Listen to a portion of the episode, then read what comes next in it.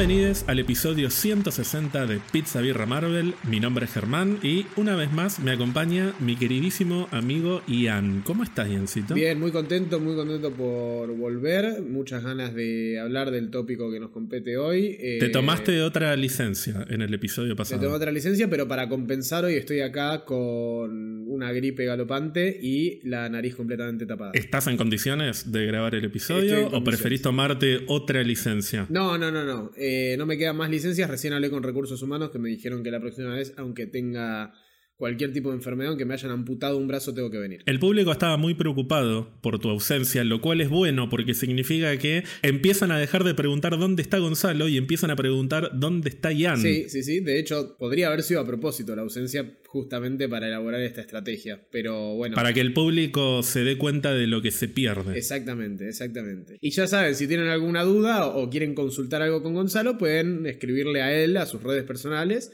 e insistirle para que venga, decirle que me reemplace, todo lo que quieran. Nadie te va a reemplazar, sabes que tenés un lugar que es irreemplazable ya. Muchas gracias. Me siento, en, me siento en mi hogar, me siento en casa. ¿Estuviste viendo algo, jugando algo en estos últimos días que quieras contarnos? Sigo viendo The Office, cada temporada se pone un poco más interesante. La verdad es que fui muy necio al decir que era una serie con un humor bajísimo, chata y tantas otras cosas. Vieron que yo panquequeo muy fácil, es así. Y estuve jugando, arranqué de cero el juego de Spider-Man de PlayStation 4 porque estoy con ganas de jugar los DLCs y el Miles Morales que no jugué ninguna de las dos cosas y es como que quiero repasar un poquito la historia entera del juego para, para volver a, engancharme y, y- y así jugar ese contenido porque en septiembre sale el nuevo Spider-Man 2 y si tengo la posibilidad de probarlo en algún lado o incluso de adquirir una PlayStation 5 en mi viaje para poder jugarlo en dicha consola, serás el primero en estar invitado para, para compartir la experiencia. Te agradezco, pero no voy a aceptar porque lo voy a querer jugar en mi casa, bajo mis propias condiciones, cuando llegue el momento, porque no tengo PlayStation en este momento, así que voy a esperar todo lo que tenga que esperar. Me imaginé. eh, la próxima, si querés, podemos, podemos streamearlo con el sonido en mute por los derechos de autor y, y con un stream de dos horas y media que nos deje a los dos inconformes al respecto de la experiencia de juego. Excelente idea. Gracias. ¿Vos, Ger, estuviste viendo algo esta semana? Sí, avancé con mi maratón de Spielberg en los últimos días. Ya llegué a la lista de Schindler, así que estoy en el momento más arriba. O sea, estamos con el estado de ánimo al 100%. Vi la película de Tetris, que le tenía bastante expectativa, pero me terminó decepcionando un poquito. No me pareció mala, pero siento que podría haber sido mucho mejor. Me pareció un poco caricaturesca. Pero la que sí me gustó muchísimo es John Wick 4. Es decir, la cuarta entrega de la que con total certeza puedo decir que es la mejor saga de acción de los últimos tiempos. Archie, recomendada absolutamente todo el mundo. Vos entiendo que no has visto ninguna de las John Wick y te incito a que te las procures, las primeras tres, y que vayas cuanto antes a ver la cuarta al cine porque es una experiencia inolvidable. Estamos planificando una maratón para poder entrarle a las primeras tres y después iré al cine a ver la cuarta. Eh, estamos trabajando para usted. Excelente. Antes de hablar del tema que nos convoca esta semana, tengo unas pequeñas noticias y novedades para repasar contigo. La primera es que ya están a la venta en Estados Unidos las entradas para Guardianes de la Galaxia Volumen 3, que recordemos que en Argentina se estrena el jueves 4 de mayo, probablemente el día anterior, porque siempre hay preestreno el día miércoles. Y con esto, obviamente, empezó la ola de spots, mini trailers, pósters, muchos, pero muchos pósters, que la mayoría tengo que decir que están buenísimos, y hay mucho póster dedicado a Rocket. Personalmente, mi manija ha escalado inconmensurablemente. No sé cuál es tu caso, porque entiendo que Guardianes de la Galaxia no es una de tus franquicias favoritas, pero ¿te estás manejando un poquito con esto? Me decís muy seguido lo de que Guardianes no es una de mis franquicias favoritas. Y siento que me hace quedar como un forro porque después me putean todos. aparte. El que te putea porque Guardianes no es una de tus franquicias favoritas es un ignorante con todo el amor del mundo. Y me estoy haciendo cargo de esto. Porque tenés todo el derecho del mundo de que no te guste. No, no, igual me gusta. No es mi franquicia favorita. Incluso si no te gustara, tenés todo el derecho del mundo de que no sea tu franquicia favorita. Porque cuando la gente esté entusiasmada por Deadpool vs. Wolverine, mi manija va a estar considerablemente más abajo. Así que cada uno tiene el derecho del mundo de que le entusiasme lo que se le cante el ojete. Muchas gracias. Me siento, Esto es a título personal. me siento cuidado por la producción eh, con lo que dijiste recién. Yo creo que la película no me va a generar manija en ningún momento, la voy a ir a ver y me va a encantar. Ese es mi pronóstico. ¿Puede pasar cualquier otra cosa? Sí. Pero bueno, a mí la verdad es que siento que se está jugando un poco con la idea de que puede haber un golpe bajo con respecto a Rocket y que me especulen con eso no me gusta. A mí no, no sé. Siento que la película va a tener un mood muy distinto a las otras dos. Que hay cosas de las otras dos que me gustaron muchísimo. Y una de esas cuestiones tiene que ver con, la liviandad de la película. O sea, si bien no son películas, sobre todo la segunda, que, escapen de tocar temas un poco más profundos, digo, lo, de la muerte de la mamá de Peter y demás cuestiones, son como, no golpes bajos, pero cosas importantes que te puedes largar a llorar en el cine, por ahí. Siento que esta va a ser, va a recurrir mucho al golpe bajo. Le tengo un poco de miedo a que suceda eso. Me gustan los personajes, me encantan. Son eh, súper, súper, súper entrañables todos. Siempre alguien se siente identificado. O sea, siempre que vas al cine te sentís identificado con alguno. Eso sucede. Pero el- a mí me gusta cuando me transmiten buenas vibes. Y siento que esta película va a ser todo tipo, bueno, se muere tal, perdieron a Gamora, Peter está en la lona porque Gamora no está o lo que sea. Y por eso mi manija no es alta. Creo que a vos, a vos te gustaría que sea una película con un tono más abajo que las otras dos. Es que yo creo que va a tener un tono un poquito más oscuro que las otras dos, pero para mí James Gunn justamente se luce cuando mezcla esos dos tonos, cuando mezcla el tono oscuro y el tono de comedia.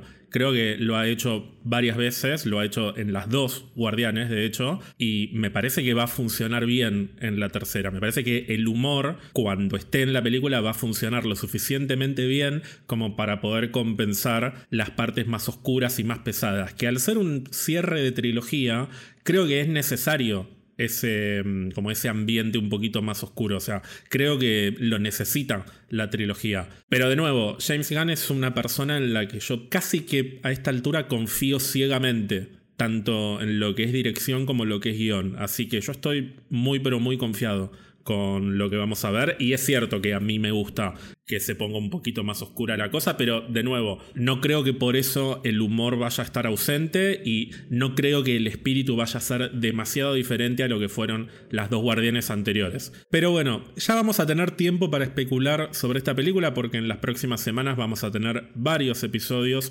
dedicados a hacer una previa de Guardianes de la Galaxia volumen 3. Eh, ¿Salió ya la playlist de la nueva película? O sea, de la película a estrenarse. Salió la playlist del Awesome Mix Volumen 3. Yo cometí el error de ver cuáles son las canciones. Digo que cometí el error porque es más lindo para mí disfrutarlas y descubrirlas en la película. Pero nada, estoy muy, muy satisfecho con lo que vi. Hay algunos temas que son muy lindos. Hay un par de temas que de hecho me parecen inesperados. Ni los voy a decir porque nada, considero que mucha gente lo interpreta como un spoiler. Liviano spoiler. Eh, me gustó menos que los otros dos Awesome Mix. Así vengo. Así, así vengo Con con, la esta peor de película. las ondas. Estoy enojado porque puede que maten a Rocket. Puede ser. Estoy enojado porque James Gunn me parece medio un payaso que ahora está tipo vapuleándose con que se pasó a DC y que tiene su propio universo de mierda. Puede ser. O sea, estoy herido un poco por todo el James Gunn Gate, tal vez. Y ahora todos van en ¿Cuál es fila. el James? ¿Cuál es el escándalo? Van todos en fila a chuparle el orto para aparecer en el DC Universe porque piensan que la va a romper. Que ojalá. Ah, Chris Pratt dijo que le preguntaron si le gustaría hacer Booster Gold. Sí, qué hijos de puta. Vayan todos, hagan un equipo de superhéroes bizarro en el DCU. Yo te dije, se los va a llevar a todos. Va a llevar a todos los guardianes y los va a poner.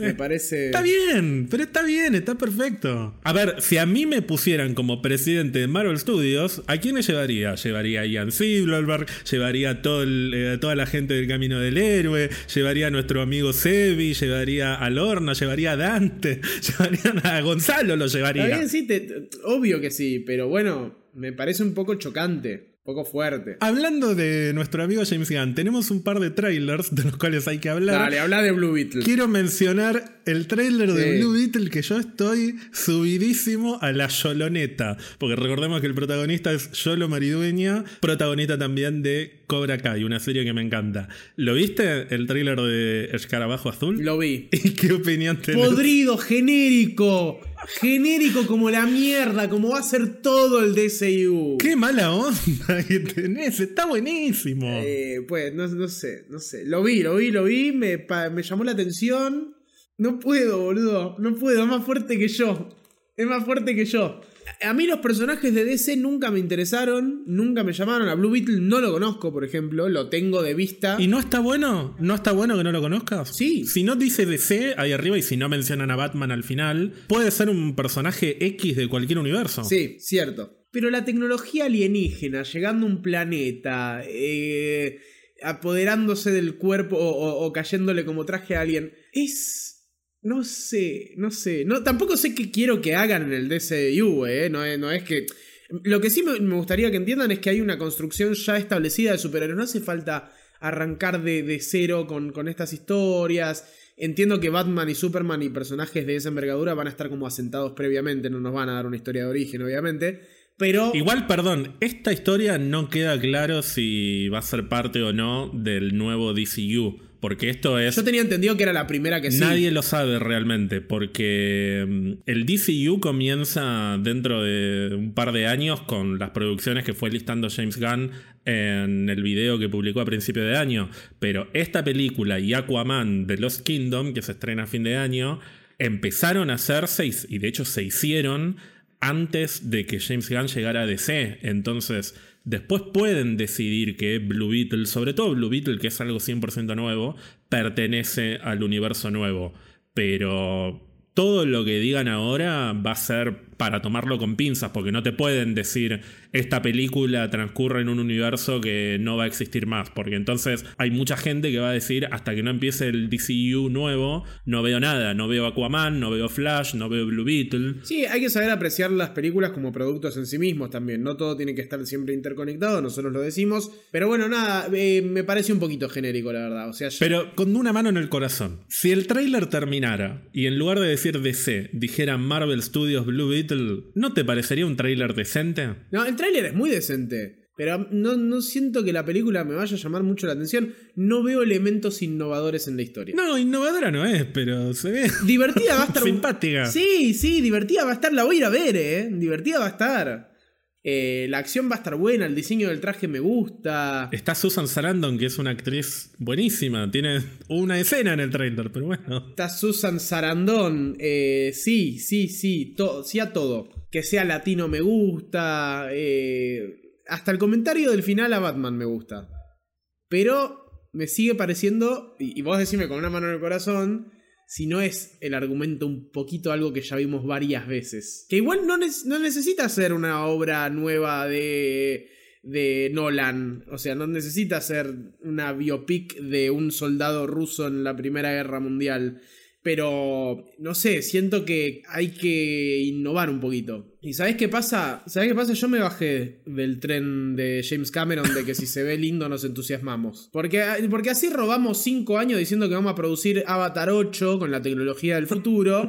y después Avatar 8 es un documental sobre eh, las ballenas ficticias que le gustan al chabón. Entonces basta. Me gusta que volviste con toda la energía como para conquistar a la parte del público con la que no te estuviste llevando tan bien en las últimas semanas. Está bien. Falta que bardee. Que dicen como que bardee a Harrison Ford. Dicen que bardea a Harrison Ford. Vayan a escuchar los episodios anteriores, no bardea a Harrison Ford en ningún momento. Dije que está viejo, que hay que cuidarlo, que, que no lo pongan a, hacer. Podemos dejar de hablar de este tema. Cada vez que hables de este tema no vas a volver para el episodio siguiente. y está a punto de cumplirse. Listo.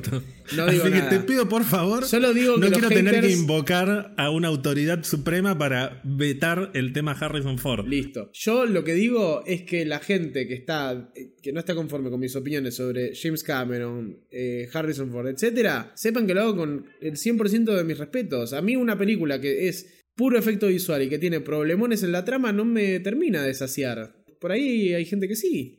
Y se ve re linda Blue Beetle. Te digo, posta, el momento en donde se parte el bondi al medio me encantó. Visualmente, el traje me encanta.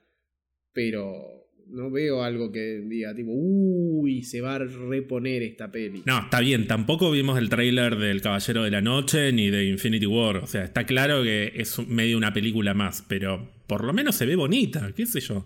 Es algo. O, no es el tráiler de Flash, que está buenísimo, pero es una película que se destaca por venderme cosas que no tienen que ver con Flash. Se destaca por venderme a Michael Keaton, se destaca por venderme a Supergirl. O sea, lo que menos importa del tráiler de Flash es Flash. Entonces está bueno tener un tráiler bien hecho de una película sobre Blue Beetle, que la mayoría de la gente dirá quién carajo es.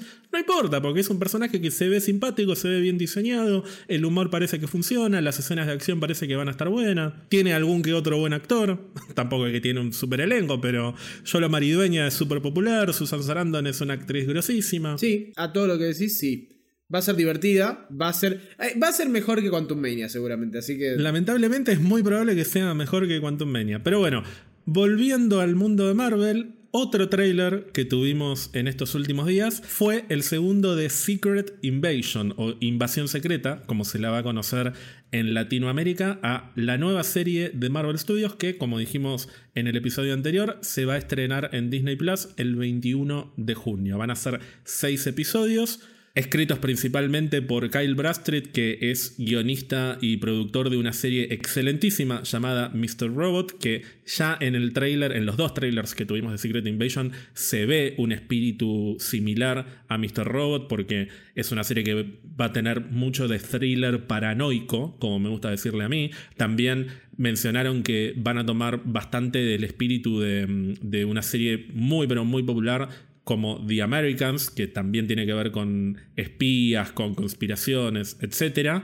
Personalmente el tráiler me gustó, no siento que hayan ofrecido mucho más de lo que ya vimos en el tráiler original que se estrenó el año pasado, pero eso también me gusta porque si están recurriendo a más o menos lo mismo que nos mostraron en el tráiler anterior, es probable que sea porque hay muchas vueltas que están ocultando, o sea, ciertos giros sobre quién será un Skrull, quién no, hasta personajes que tal vez no sabemos que aparecen en la serie y que podrían llegar a aparecer y que no los están mostrando. Eso me entusiasma. O sea, prefiero la verdad un tráiler parecido al anterior y que no devele mucho más y que se guarden las sorpresas para el estreno de la serie. ¿A vos qué te pareció lo que viste en este tráiler? No, que justamente no me dijo nada el tráiler y eso me entusiasma, eso me gusta, pero eh, se me mueve un poco el piso cuando pienso en que el nombre de la serie, que yo sé que no va a tener nada que ver, pero el cómic, el famoso cómic de, Bendis, es este, el, homónimo, digamos, de esta serie. Es un cómic que yo lo leí hace relativamente poco, el año pasado, y no me, no me dejó un gran sabor de boca. Entonces celebro que decían ir por otro lado, porque lo que se ve en los dos trailers que vimos hasta ahora es que no hay muchas similitudes con lo que es el trailer de Secret Invasion. Sin embargo, no veo tampoco, no tengo para nada en claro de en qué dirección va a ir la trama. No, no, entiendo bien por dónde va a ir la serie. O sea, de nuevo, me estoy como enroscando en el mismo argumento, pero no entiendo hacia dónde va a ir, que me parece bueno, porque no me cuentan nada y se llama Secret Invasion, entonces lo mejor que podría pasar es que llegue la serie que yo no tenga idea de para dónde va, pero al mismo tiempo me pone un poco nervioso. Porque lo homónimo en los cómics es algo que no me termino de gustar. Pero no debería ponerte nervioso porque ya está claro que no va a tener nada que ver con, por lo menos en lo que es la historia, con el cómic de Secret Invasion. Porque el cómic de Secret Invasion se basa en superhéroes peleando contra otras versiones de sí mismos que son Skrulls. Es decir, el planteo inicial es muy parecido al de la serie, que es hay Skrulls infiltrados en la Tierra desde hace tiempo, que como concepto me parece que es súper interesante y que está buenísima la idea de que hay presidentes que resulta que son Skrulls, por ejemplo, pero después en el resultado, en los seis números, que, o u ocho, no me acuerdo, que tiene el cómic, se termina resolviendo todo en muchas peleas y muchas, muchas peleas entre personajes humanos y personajes Skrulls. Eso ya está claro que en, la serie no va a estar. No, no, por ahí se me entendió mal. No me pone ansioso que pueda ir por el mismo lado, sino que me pone ansioso nada más no saber para dónde va a ir. Como que no entiendo nada. Lo único que entiendo es lo que dijiste vos. A lo que voy es a que no hay motivo para tener miedo que tenga que ver con el cómic. Es que estoy esperanzado como nunca lo estuve con una serie. Siento que hay una vibe eh, que retoma como un clima medio medio Winter Soldier, medio thriller ese aspecto thriller político que tenía, y eso me, encanta. Entonces, eh, nada, quiero que salga bien, tengo muchas ganas de que este producto y un par más sean como la patada voladora en la cara de un montón de gente que cree que Marvel ya no puede sacar productos increíbles como fue Winter Soldier, como fue Moon Knight, como fue Loki, etcétera, etcétera, etcétera. Sí, como fue Moon Knight hace un año. O sea, esto yo lo voy a subrayar cuando podamos, porque realmente parece que Marvel no hace nada bueno desde hace 3, 4, 5 años. Y Moon Knight tiene un año. Es lo como yo te digo, para mí hay muchísima gente que se olvidó de Moon Knight también un poco por este aspecto que hablábamos de que es una serie bastante aislada, es un producto que cierra mucho en sí mismo eh, y que es bueno en sí mismo. Entonces esto hace por ahí que la gente lo tome como algo, algo más separado. Y mm, enhorabuena, sale una serie como Secret Invasion, que además de tener pinta de, de poder eh, romperla toda en términos de calidad, creo que va a estar bastante conectada, no necesariamente con lo que vaya a pasar en el universo de Marvel, sino con lo que ya pasó o con lo que ya está pasando en el universo de Marvel, ¿no? Como que eh, es una serie que no está interconectada como si te dijera como, como Thor Ragnarok, ponele, que es un final que está directamente ligado con los eventos de Infinity War, pero sí es una serie que está ligada con el ecosistema Marvel, con el tema Skrulls, con el tema... Y si después da paso a otras cosas, genial, pero lo que sabemos ahora es que interconectada va a estar seguro. Y también yo le tengo mucha fe, entonces al contrario de Moon Knight, que por ahí la gente no la tuvo en cuenta como tan parte del entramado Marvelita en el cine o, en las series y cine, eh, creo que Secret Invasion le puede dar como más aire todavía y puede renovar algunas expectativas que, va a estar bueno que las tengamos de nuevo. También porque, por ahí es una boludez lo que voy a decir, pero eh, para que una productora funcione le tiene que ir bien en términos de público. Yo creo que Secret Invasion va va a romperla en ese sentido. Hay mucha gente que. A mí me parece una estupidez lo que voy a decir, ¿eh? pero mucha gente dice, eh, películas buenas eran como las de antes, como, como Winter Soldier, etc. Yo creo que vamos a tener ese, ese clima. ¿Qué te pareció lo que se vio de nuestra querida Emilia Clarke? Alias Daenerys Targaryen, alias Madre de Dragones, alias Khaleesi, etcétera, etcétera, etcétera. Estoy re manija por tenerla en Marvel. ¿Se sabe ya abiertamente qué personaje va a ser, va a ser o lo leí? Ya se sabe, no lo dicen en el tráiler, pero ya está, ya es público. De hecho, si pones los subtítulos en inglés en el tráiler, dice el nombre del personaje, que es Gia o Gia o Gaia, no sé cómo se pronuncia, nos enteraremos dentro de algunas semanas, que es nada menos que la hija de Talos. Es decir, la nena que aparece en la última parte de Capitana Marvel y que tiene de hecho una escena muy linda con Mónica Rambeau cuando es chica, lo cual lleva a que mucha gente especule que en una de las escenas del tráiler que se la ve al personaje de Emilia Clarke de espaldas a una mujer que tiene un peinado afro bastante característico, mucha gente piensa que esa mujer es Mónica Rambeau. Yo no creo que sea Mónica Rambeau porque en el primer tráiler hay un personaje que se lo ve en una escena que está interpretado por una actriz llamada Chailin Woodard que tiene prácticamente el mismo peinado, así que me parece más probable que sea ese personaje. Dicho esto, me encantaría que esté Mónica por varios motivos. Primero porque la escena post créditos de WandaVision en la que ella se encuentra con un Skrull parecería tener que ver directamente con esto, así que sería lógico que esté Mónica y sería una linda sorpresa teniendo en cuenta que no se la ve por lo menos claramente en ninguno de los dos trailers. Segundo, porque habilitaría una conexión o una posible conexión con The Marvels, la película que yo particularmente más estoy esperando este año. Y tercero, porque esa escena de mm, ellas dos al final de Capitana Marvel a mí me gustó mucho y me gusta la idea de que mantengan una amistad estos dos personajes a medida que van creciendo. Así que tengo ganas de ver a Mónica Rambeau. Hay mucha gente que especula también con una posible aparición de un personaje muy pero muy popular de la serie Agents of Shield, que es Daisy Johnson, también conocida como Quake, que en los cómics es un personaje que tiene muchos vínculos con Nick Fury, es la líder de los Secret Warriors y aparece también en el cómic de Secret Invasion. No hay motivo real para creer que, o para confirmar que podría llegar a aparecer, más allá de que hay mucha gente intentando que se manifieste esto. O sea, en este momento hay mucha gente intentando manifestar a Taylor Swift en Argentina y a Daisy Johnson en Secret Invasion. Son las dos grandes manifestaciones que están ocurriendo en Internet.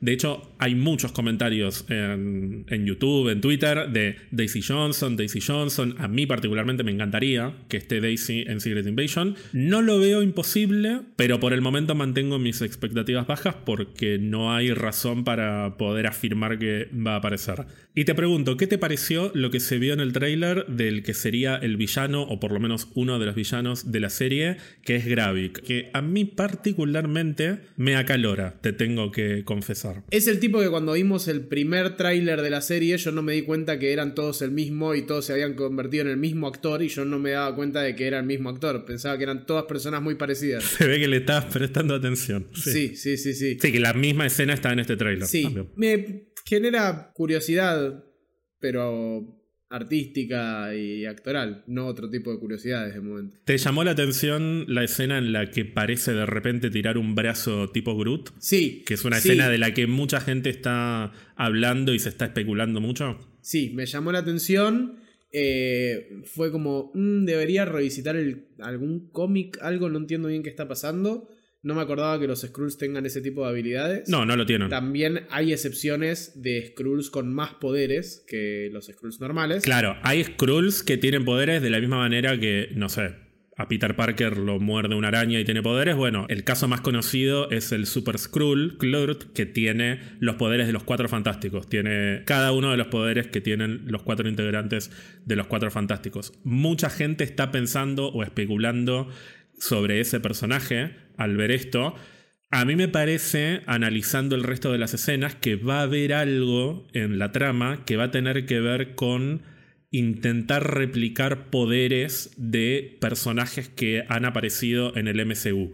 Hay una escena en la que el personaje de Emilia Clark encuentra o entra a una especie de cámara en la que hay un montón de cuerpos acostados que no se sabe muy bien qué son o qué están haciendo, pero que me da la impresión de que es una especie de mm, como de mini ejército que alguien está creando. Y hay también algunas escenas en las que se ve, por ejemplo, una valija que dice specimen no sé qué y está el logo de Damage Control que recordemos que Damage Control, que ya ha aparecido en varias películas y series, entre otras cosas se ocupa de hacer la limpieza de los eventos o de las situaciones en las que aparecen personajes con superpoderes y por eso hay quienes especulan que por ahí Damage Control está o, estuvo recolectando muestras de diferentes personajes que han aparecido en las películas y series del MCU. Uno de ellos tal vez es Groot por ahí quedó una ramita de Groot en algún lado y por eso este Skrull tiene poderes similares a los de Groot, lo cual me parecería interesante. No por Groot en sí mismo, sino por la idea de que el gobierno o alguna organización o las dos cosas, no se sabe muy bien qué o quiénes, está experimentando con los poderes de otros personajes. Me parece que estaría, estaría bueno.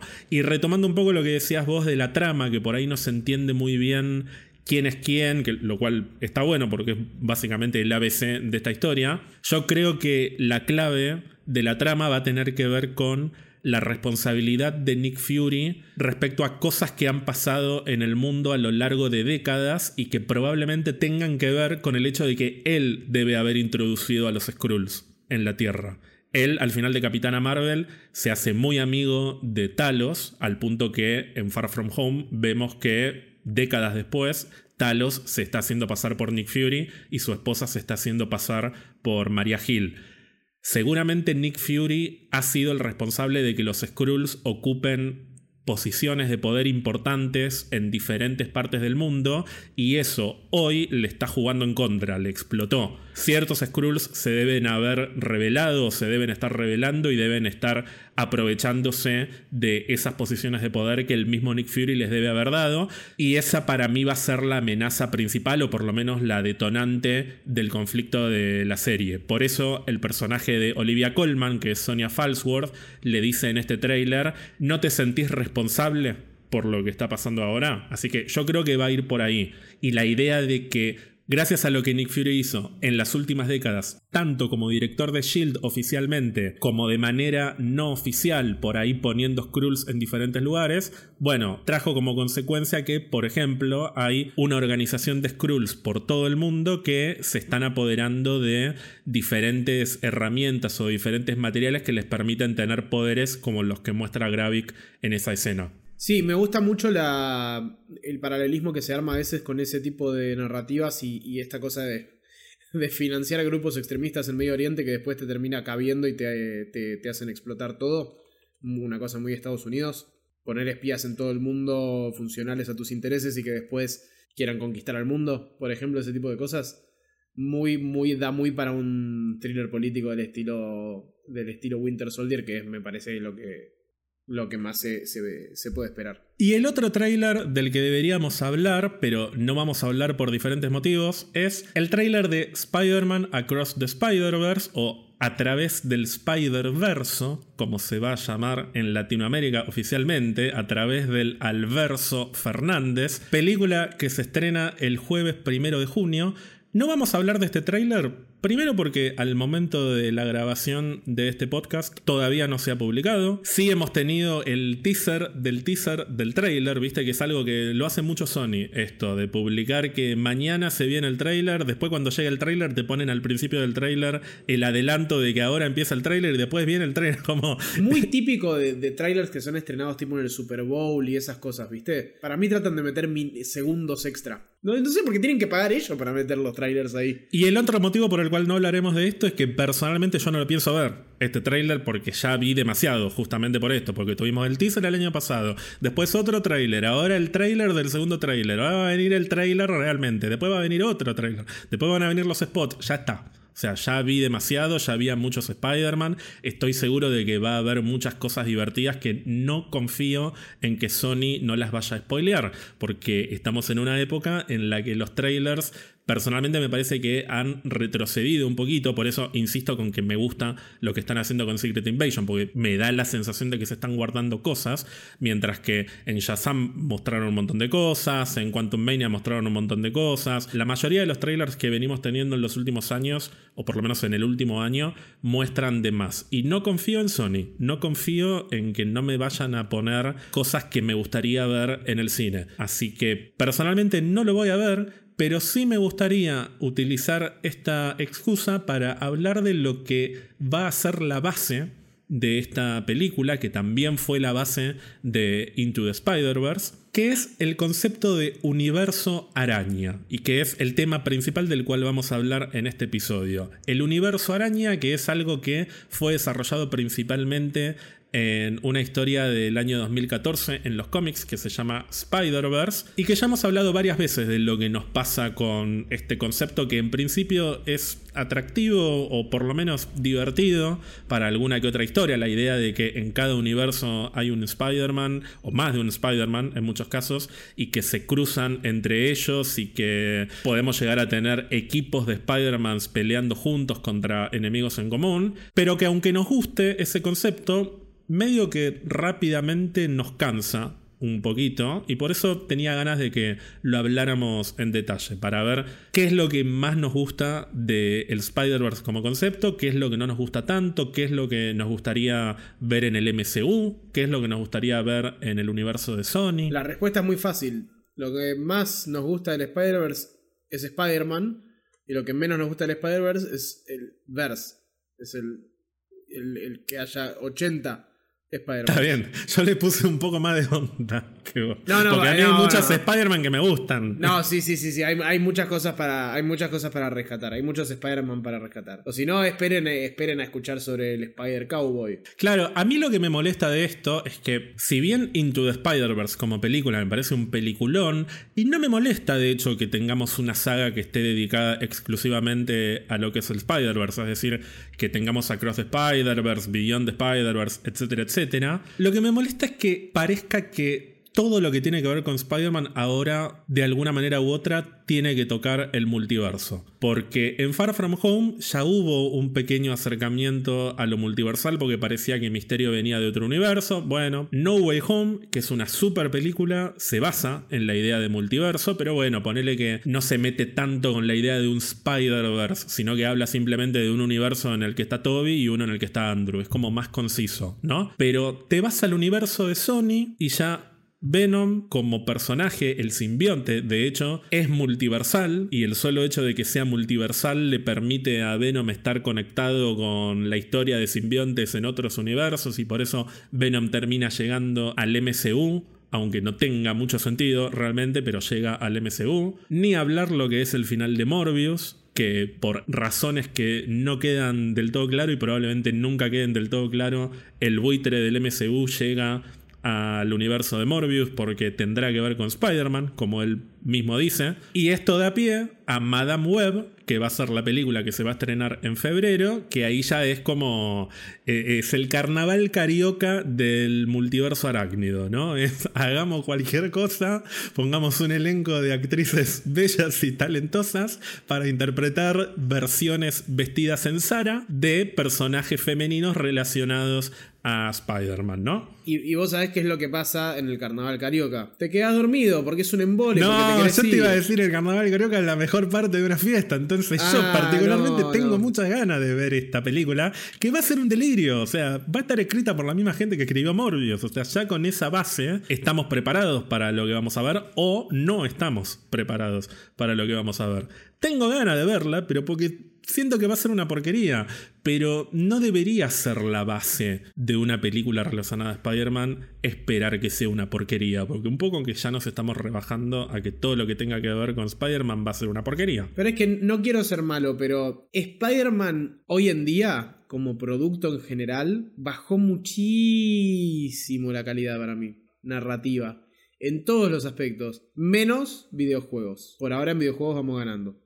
Pero tanto en películas como en cómics, para mí hoy en día Spider-Man en general, el grueso no, ¿qué estoy diciendo? Si No Way Home estuvo buenísimo. Sí, yo te, iba a preguntar. Para mí, las tres películas del MCU están buenas. Estaba pensando más concretamente en el, en el Spunk. Lo que pasa es que esa es la trampa de Sony. Las películas del Spunk no son películas de Spider-Man. Son películas de personajes que tienen que ver con Spider-Man disfrazadas de películas de Spider-Man sin Spider-Man. Sí, es que el, resumen del Spunk es ni idea, pero debe haber tenido que ver con Spider-Man. Exacto. del buitre al final de Morbius.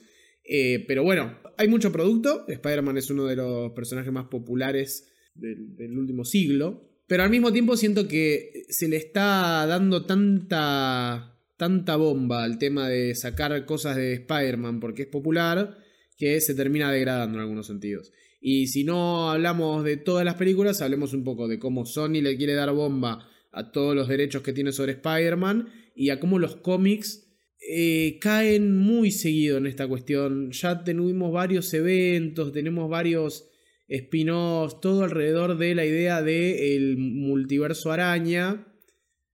Y lo hemos hablado acá también. Lo lindo de Spider-Man era que era el vecino amistoso, el que se encargaba de la cuestión del día a día de Nueva York, el que te resolvía el choreo y le devolvía la cartera a la vieja no me importa a mí ver al Spider T-Rex haciendo lo mismo en el, en, el, Jurásico. Sí, o lo podés ver en una historia, en un evento, y después volver a la normalidad, que es algo que no ha pasado en los cómics. Como que tratan de buscar una línea principal en donde Peter vuelve a esas raíces de... Eh, de hecho, por eso rebotean tanto el personaje.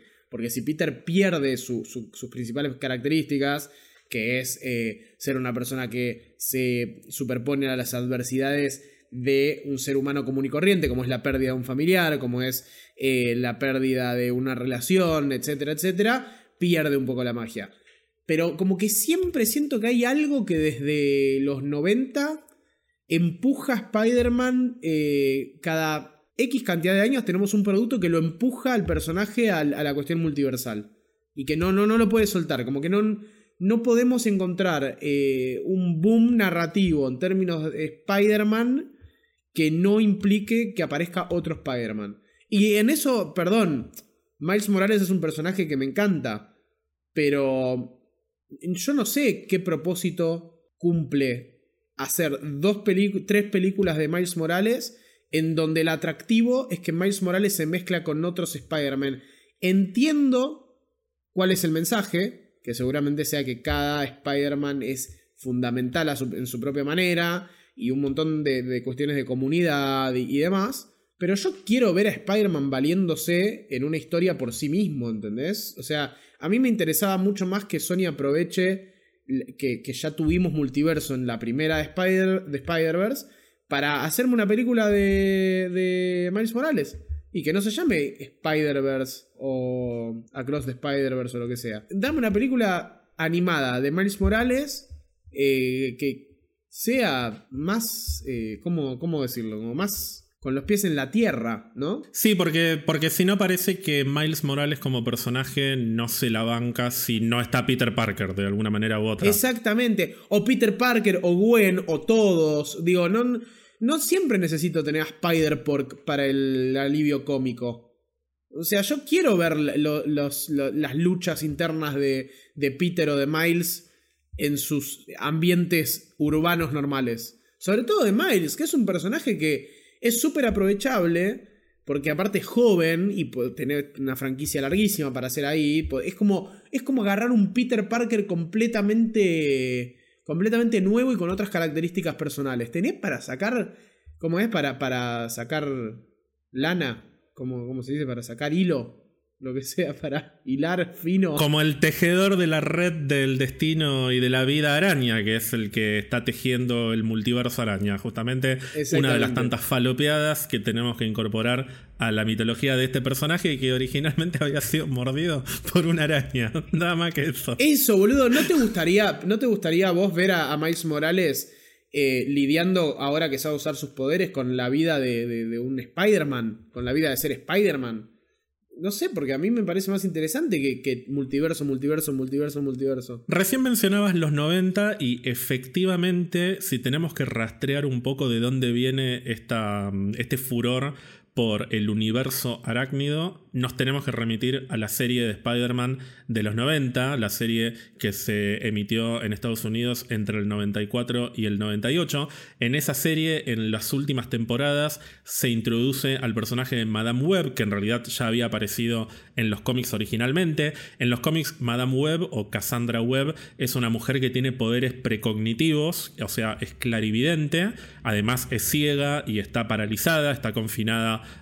a una silla a la cual está conectada y que es una mm, tiene como una máquina con tubos que tienen la forma de una tela de araña. Y en los cómics inicialmente se caracteriza por sus poderes precognitivos, es decir, por su clarividencia, pero en la serie de televisión de los 90 se volvió particularmente importante por otro tipo de poderes que son los poderes multiversales, es decir, es un personaje que a lo largo de varios episodios se encarga de de alguna manera entrenar a Peter Parker para para lo que va a ser una especie de batalla multiversal en la que participan diferentes Spider-Man de distintos universos a los que ella reúne. Recordemos que este personaje en la película Madame Web va a estar interpretado por Dakota Johnson, que es una chica de treinta y pico de años, que el personaje no va a ser ciego, no, no va a ser eh, paralítica, o sea, no tiene absolutamente nada que ver. Pero bueno, ponele que es la historia de origen de Madame Web. Así que nada. Podían elegir a Patrick Stewart y hubiese quedado mejor.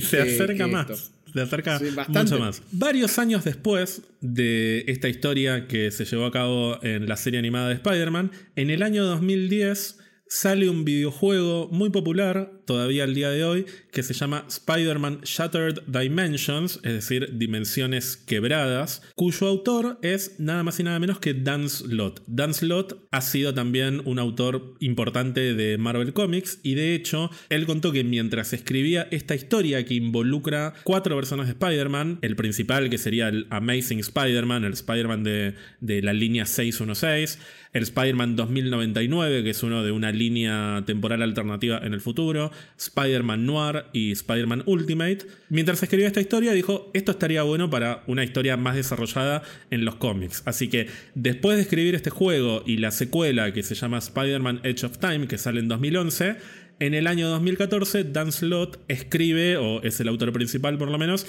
del evento, el super evento Spider-Verse, que es el que reúne a casi te diría infinitas versiones de Spider-Man de todo el multiverso. Y decir, hay algunas cuestiones ya ahí que no quedan tan en claro con respecto a Spider-Man, eh, sobre todo 2099, que es que no se entiende bien si es el futuro o si es una dimensión paralela en el futuro. Y, lo, y dependiendo del cómic hay como referencias a que son cosas distintas. No, si vos lees el cómic original en el que aparece Spider-Man 2099, parece venir del futuro llega un momento, que esto pasa siempre en los cómics, que cada autor reescribe las reglas de lo que vino antes para que tenga un poco más de sentido.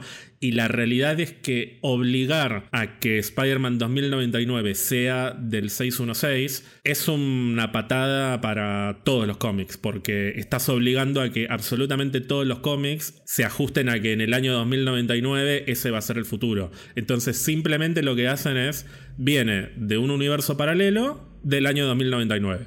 Pero las contradicciones que se pueden encontrar entre un cómic y otro no tienen que ver con el Spider-Verse, tienen que ver con algo que pasa en todos los cómics. Si vos ves la historia de Kang también, al principio era del futuro y después introducen una cuestión más multiversal, porque si no, nada tiene sentido. O sea, llega un momento que los viajes temporales agotan la posibilidad de contar historias, porque te circunscribís a que sí o sí todo va a terminar en el mismo lugar. Sí, sí, sí, tiene sentido, pero bueno, eh, después también se, ve como eso enquilomba un poco las narrativas al punto que hay algo que a mí a veces no me gusta que suceda, que es que los personajes tienen que hacer como una sobreexposición en los cómics para ubicarte un poco en qué quiere decir el autor con respecto a la interpretación de un personaje en su cómic. ¿Qué pasa en Spider-Verse? Que en algunos momentos lees y te dicen, no, tal vino del futuro, tal vino del pasado, tal vino de tal lugar, pero de otra línea temporal se te hace un matete después no se entiende. Es un poco confuso, es un poco confuso. Hay un personaje muy importante que es Superior Spider-Man, que ahora vamos a hablar,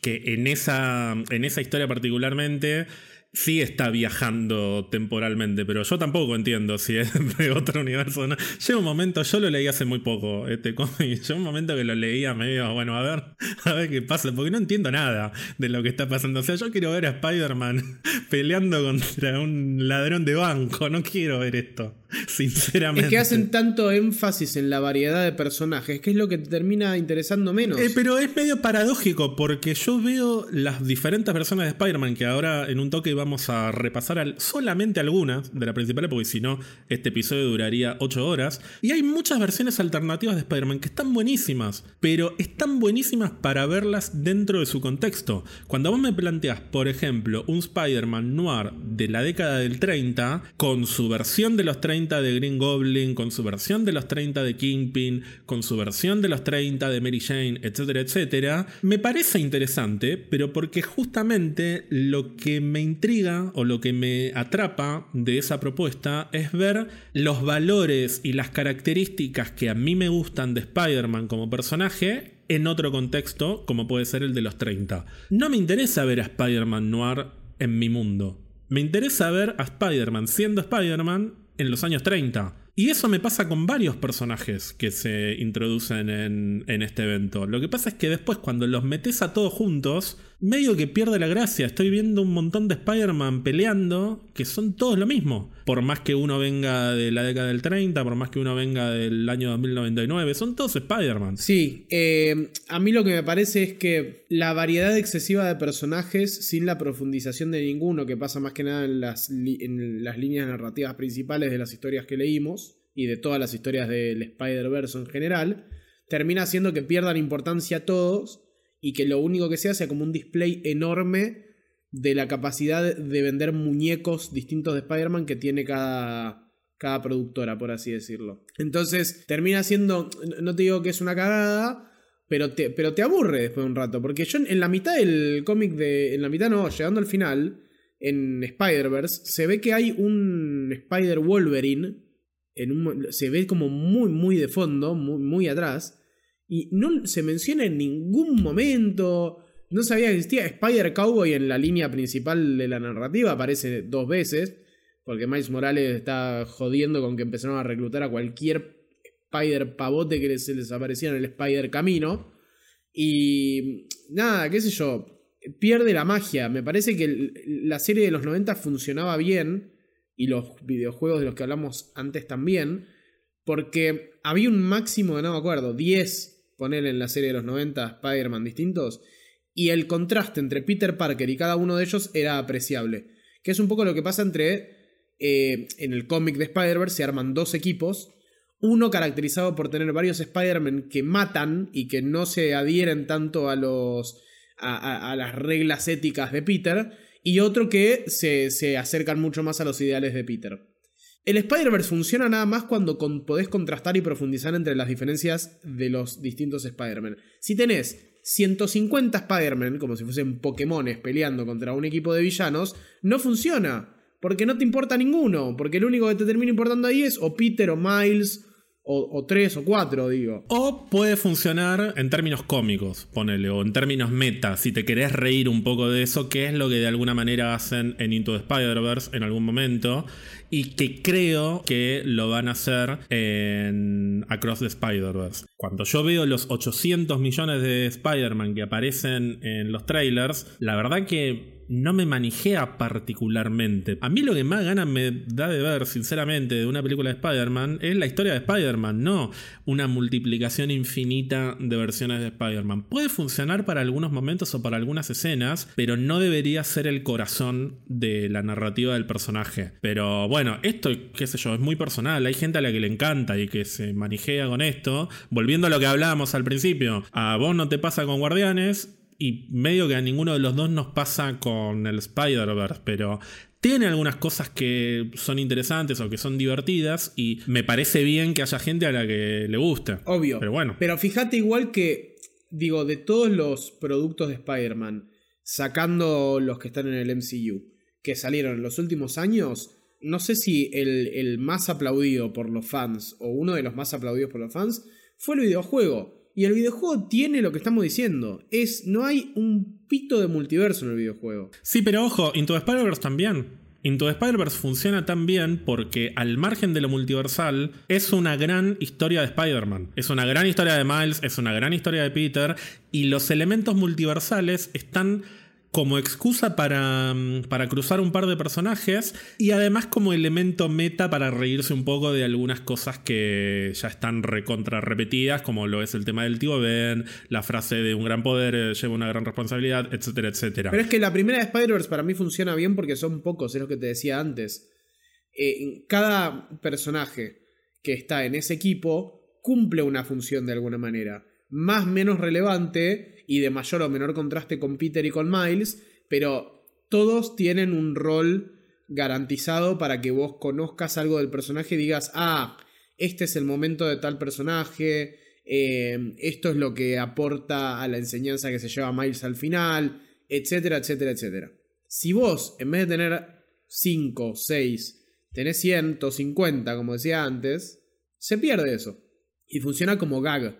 Ahora, ¿Lo vamos a tener como gag o va a girar en torno a eso la película? Porque de eso depende para mí que sea una buena secuela o que sea un más es mejor. Entonces te metemos 350 Spider-Man nuevos. Que Hay, hay un cómic eh, muy. una tira muy, muy graciosa en el medio de los tie-ins de, de Spider-Verse, de los cómics, en donde dos Spider-Man están hablando y uno le dice al otro, entre otras cosas que te he mencionado, uno le dice al otro, che, creo que vi al chabón de Social Network entre los Spider-Man, haciendo referencia a Andrew Garfield. Es gracioso y funciona como gracioso. No me funciona como, o sea, no, no me sirve en una batalla final saber que hay dos Spider-Man tomándose una birra en el medio. Me pudre. Sí, y de nuevo, en Into the Spider-Verse para mí está bien manejado. Yo creo que en Across the Spider-Verse también va a estar bien manejado, o espero eso, porque es divertido ver a, a Spider-Man en situaciones de ese estilo, en situaciones meta, de nuevo, siempre y cuando el corazón de la historia tenga que ver con el personaje y no con los 800 millones de Spider-Man. Que yo creo que por una cuestión de marketing está empujado mucho el tema de la variedad de Spider-Man, justamente porque lo dijiste hace un rato, muñecos, muñecos, muñecos. O sea, te habilita prácticamente una carta blanca para vender Spider-Man de todo tipo, de todo género, color, etcétera, etcétera. Pero voy a confiar, voy a confiar en que la historia de Across the Spider-Verse va a estar tan cuidada como la de la primera y que no se va a desbocar, no se va a descontrolar. Hablemos si querés rápidamente de cuáles son los orígenes ya dentro del cómic del el Spider-Verse como concepto, es decir, cómo es que la historia de Spider-Man pasa de ser la de un chico que es mordido por una araña radioactiva a directamente tener orígenes místicos, que es, me parece, la raíz de lo que nos molesta es esto. La raíz de lo que nos molesta para mí, a vos y a mí, es que Spider-Man deja de ser un adolescente que sus orígenes como superhéroe tienen que ver con algo biológico barra químico barra de ingeniería, si querés, a directamente ser una predestinación multiversal mística que involucra involucra rituales en algunos casos. El tótem, nos molesta el tótem. Exactamente. El concepto de tótem araña se introduce varios años antes del evento Spider-Verse del que estábamos hablando. Se introduce, de hecho, a principios de los 2000. Esto lo explica un personaje llamado Ezekiel Sims, que es un tipo de más o menos 50 años que aparece en un cómic de Spider-Man y descubrimos que cuando era joven adquirió poderes similares a los de Spider-Man por medio de rituales, es decir, con un origen 100% místico. Ezekiel se encuentra con Spider-Man y le explica que la araña que lo picó a Peter era un tótem, un animal místico que voluntariamente decidió pasarle sus poderes a Peter y que al hacerlo convirtió a Peter en un objetivo de otros tótems animales y que por eso Spider-Man tiene tantos enemigos entre comillas animales. Doctor Octopus que está basado en un pulpo, el buitre que está basado en un buitre, Rhino que está basado en un rinoceronte. O sea, esto me parece una pelotudez. Es una pelotudez atómica. ¿Cuál es la necesidad de ponerle que lo del tótem araña te lo puedo llegar a tomar, pero lo de los enemigos enemigo me parece una huevada. Una, huevada atroz que realmente espero que nunca lo mencionen porque me parece 100 veces peor que lo del Tote Maraña. Pero bueno, lo importante de esto es que en esta historia también se lo introduce a Morlun, que es el villano de, esta primera historia en la que aparece el concepto de Totem Araña. Morlun es una especie de vampiro, entre comillas, pues es un vampiro psíquico en realidad, que se alimenta de tótems. Que absorbe energía vital, no es que chupa sangre, es como, que, como, como un dementor. Claro, por eso es psíquico. Como un dementor más o menos. Exacto. Años después, en 2014, con motivo de justamente el evento de Spider-Verse, se reintroduce a Morlun, que en realidad vuelve a aparecer entre su primera aparición y esta aparece otras veces, pero en 2014 se le da un poco más de forma a la familia de Morlun, que son los herederos, que es una familia de vampiros psíquicos, igual que Morlun, que vienen del universo 001 y que todos ellos, todos, todas y todes, se alimentan de tótems arañas de infinitos universos. Entonces, lo que hacen es todos los días ir a un universo distinto a morfarse al totem araña de ese universo o a un totem araña de ese universo porque hay más de un totem araña en algunos universos. Puede ser Spider-Man o puede ser otro personaje que tiene que ver con la mitología del, del totem araña, digamos. Ya hay una cosa medio rara ahí que cuando lees los cómics me parece que no cierra me molesta cuando se nota tanto que, están forzando tramas a lo pavote para, para, vender muñecos o ver con qué personajes se quedan para abrir nuevas líneas narrativas, ¿viste? Eh, como muy raro queda. Morlun es derrotado creo que dos veces por el Peter del 616 y tiene que llegar Spider-Verse para que te muestren que el chabón tiene una familia y que ahora de repente son como una fuerza imparable que no hay nada que los detenga y que son un peligro extremo cuando Peter ya le ganó dos veces a mano limpia. O sea, no es proporcional ni en pedo que tengas que armar una guerra multiversal de Spider People contra los herederos cuando ya lo vimos perder dos veces en el cómic. Es que eso está explicado de alguna manera en el cómic porque vos hablabas recién de dos equipos interdimensionales de Spider-Man que terminan depositando toda su, toda su confianza en el Peter Parker del universo 616, que es como una especie de elegido, entre comillas, justamente porque es el único Spider-Man, o el único Totem Araña, mejor dicho, que alguna vez le ganó a Morlun o a uno de los herederos. De hecho, todos los herederos han matado siempre a los Totem Araña. De hecho, en Spider-Verse y en las previas de Spider-Verse vemos muchos personajes de distintos universos que mueren a manos de Morlun o de sus hermanos o de su padre. Y Peter del 616 es el único que le ha ganado, entonces eso está introducido para justificar por qué nuestro Peter es tan importante. Y eso a mí me gusta porque de alguna manera está poniendo en segundo lugar absolutamente todos los Spider-Man falopa de la red del multiverso y, toda esta huevada. Porque de hecho, esto no voy a spoiler el final del cómic por si alguien lo quiere leer, pero el cómic termina con Spider-Man volviendo a ser el Spider-Man que todos conocemos. Y es un poco una. como una reafirmación de. Bueno, todo esto que vimos fue muy divertido, pero al final del día Spider-Man es esto. Spider-Man es el héroe de Manhattan, de Nueva York, que ayuda a, no sé, a la señora a recuperar el gato que se subió al árbol. El tema es que después de esa historia vuelven a caer una y otra y otra y otra vez en lo multiversal. O sea, el problema me parece que viene después de Spider-Verse. Pero dentro de Spider-Verse, dentro de todo, está. Me parece que está contenido. Sí, yo iba a decir es un cómic que tiene problemas, eh, tiene para mí algunos problemas, pero no, no es malo, no es malo en sí mismo. Menos teniendo en cuenta que fue como el primer producto fuerte en términos de cómics de mostrarte el Spider-Verse en todo su esplendor, entre comillas, ¿no? De nuevo, para mí hay mucha confusión en algunos personajes eh, con respecto a si son de otro universo, si son del mismo pero del futuro del pasado.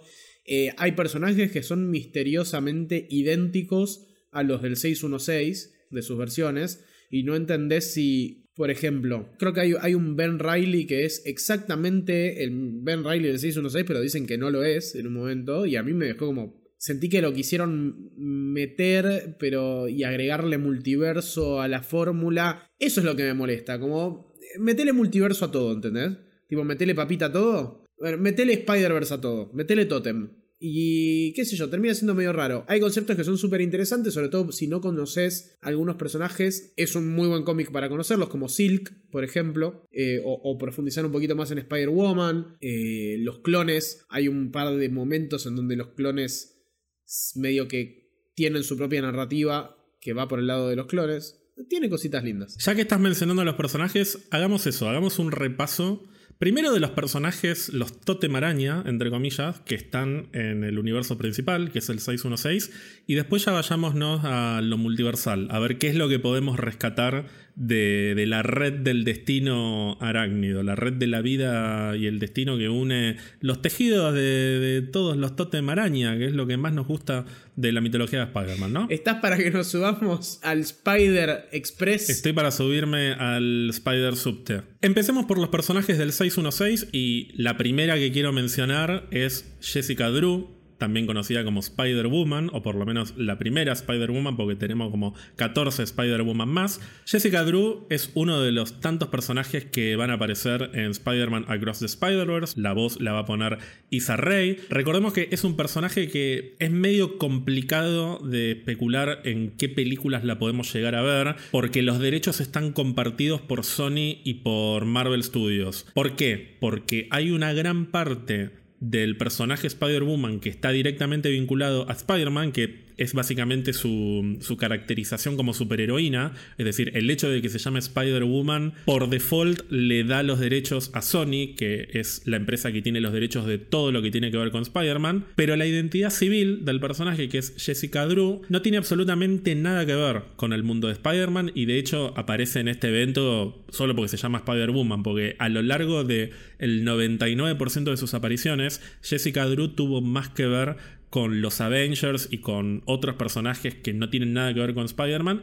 que con Spider-Man mismo. Entonces, vamos a tener a Spider-Woman en Across the Spider-Verse, pero no se va a profundizar seguramente en nada o en mucho por lo menos que tenga que ver con la historia de Jessica Drew, que en los cómics, por ejemplo, ha sido agente de Hydra y de Shield también. Es un personaje que es muy popular y de los Spider People, digamos, de los personajes Spider, es uno de los que me atrevo a decir que hay mucha, pero mucha gente que tiene ganas de ver en el cine. Pero de nuevo, al tener una situación tan particular en términos de derecho, que es una cagada realmente que pase esto, pero bueno, no es la primera ni la última vez que pasa con un personaje de Marvel, es complicado que la veamos en live action. Hace un tiempo se rumoreaba que podía haber una película compartida entre Sony y Marvel Studios, que sería la película que dirigiría Olivia Wilde. Hay una película en preproducción sobre un personaje femenino que tiene que ver con el mundo de Spider-Man, que estaría dirigida por Olivia Wilde ser Jessica Drew o podría ser cualquier otro personaje que tenga que ver con la identidad de Spider-Woman. No lo sabemos hasta ahora. Por el momento lo único que sabemos es que va a aparecer en Across the Spider-Verse. Yo estoy para que le den una vuelta de tuerca al tema de Spider-Woman. Me enerva desde siempre que se llame Spider-Woman y yo tengo un pedo que ver con Spider-Man. Y de que, no, sé, es, es como que Hulk se llama Spider-Green Big Man. No sé, es... Eh, pónganle otro nombre. Eh, por ahí se puede solucionar así. Si, si Marvel tiene a Jessica Drew, pónganle otro nombre al superhéroe que ella personifica. Y pero quiero ver a Spider-Woman, o sea, es un personaje clásico, es un personaje que tiene décadas, es, como She-Hulk. Personaje que les gusta mucho a las personas que vivieron en épocas donde todavía se transmitía el dibujito del año del repedo de Spider-Woman que apareció originalmente en Spider-Man and His Amazing Friends. A mí me gusta Spider-Woman, no tengo esa edad, no soy de esa época, pero me gusta el personaje, me gusta el diseño, además, me gusta todo. No, el diseño me encanta, el nombre me, pone mal. Pónganle Goku. Pero, pero es raro, ¿No, ¿no te hace ruido? No, no me hace ruido. Eh, aparte se habla de, de... A ver, Spider-Woman debería hacer referencia, en teoría por lo menos, a una mujer que tome el, manto de, entre comillas, Spider-Man con poderes similares a los de una araña. Y de hecho, para convalidar lo que yo estoy diciendo, en el cómic eh, de Spider-Verse al final, cuando se reparten por todo el multiverso, medio que dicen, bueno, y ahora va a tener que haber varias Spider-Woman también, porque se, se perdimos a varias, entonces como que hay que llenar el universo también de Spider-Woman, Spider-Women. Y todas las que tienen, todas las que tienen ese nombre o nombres similares son mujeres con poderes de araña, menos Jessica Drew. Pero tiene poderes similares. Bueno, la vuela. No, hay otros que vuelan.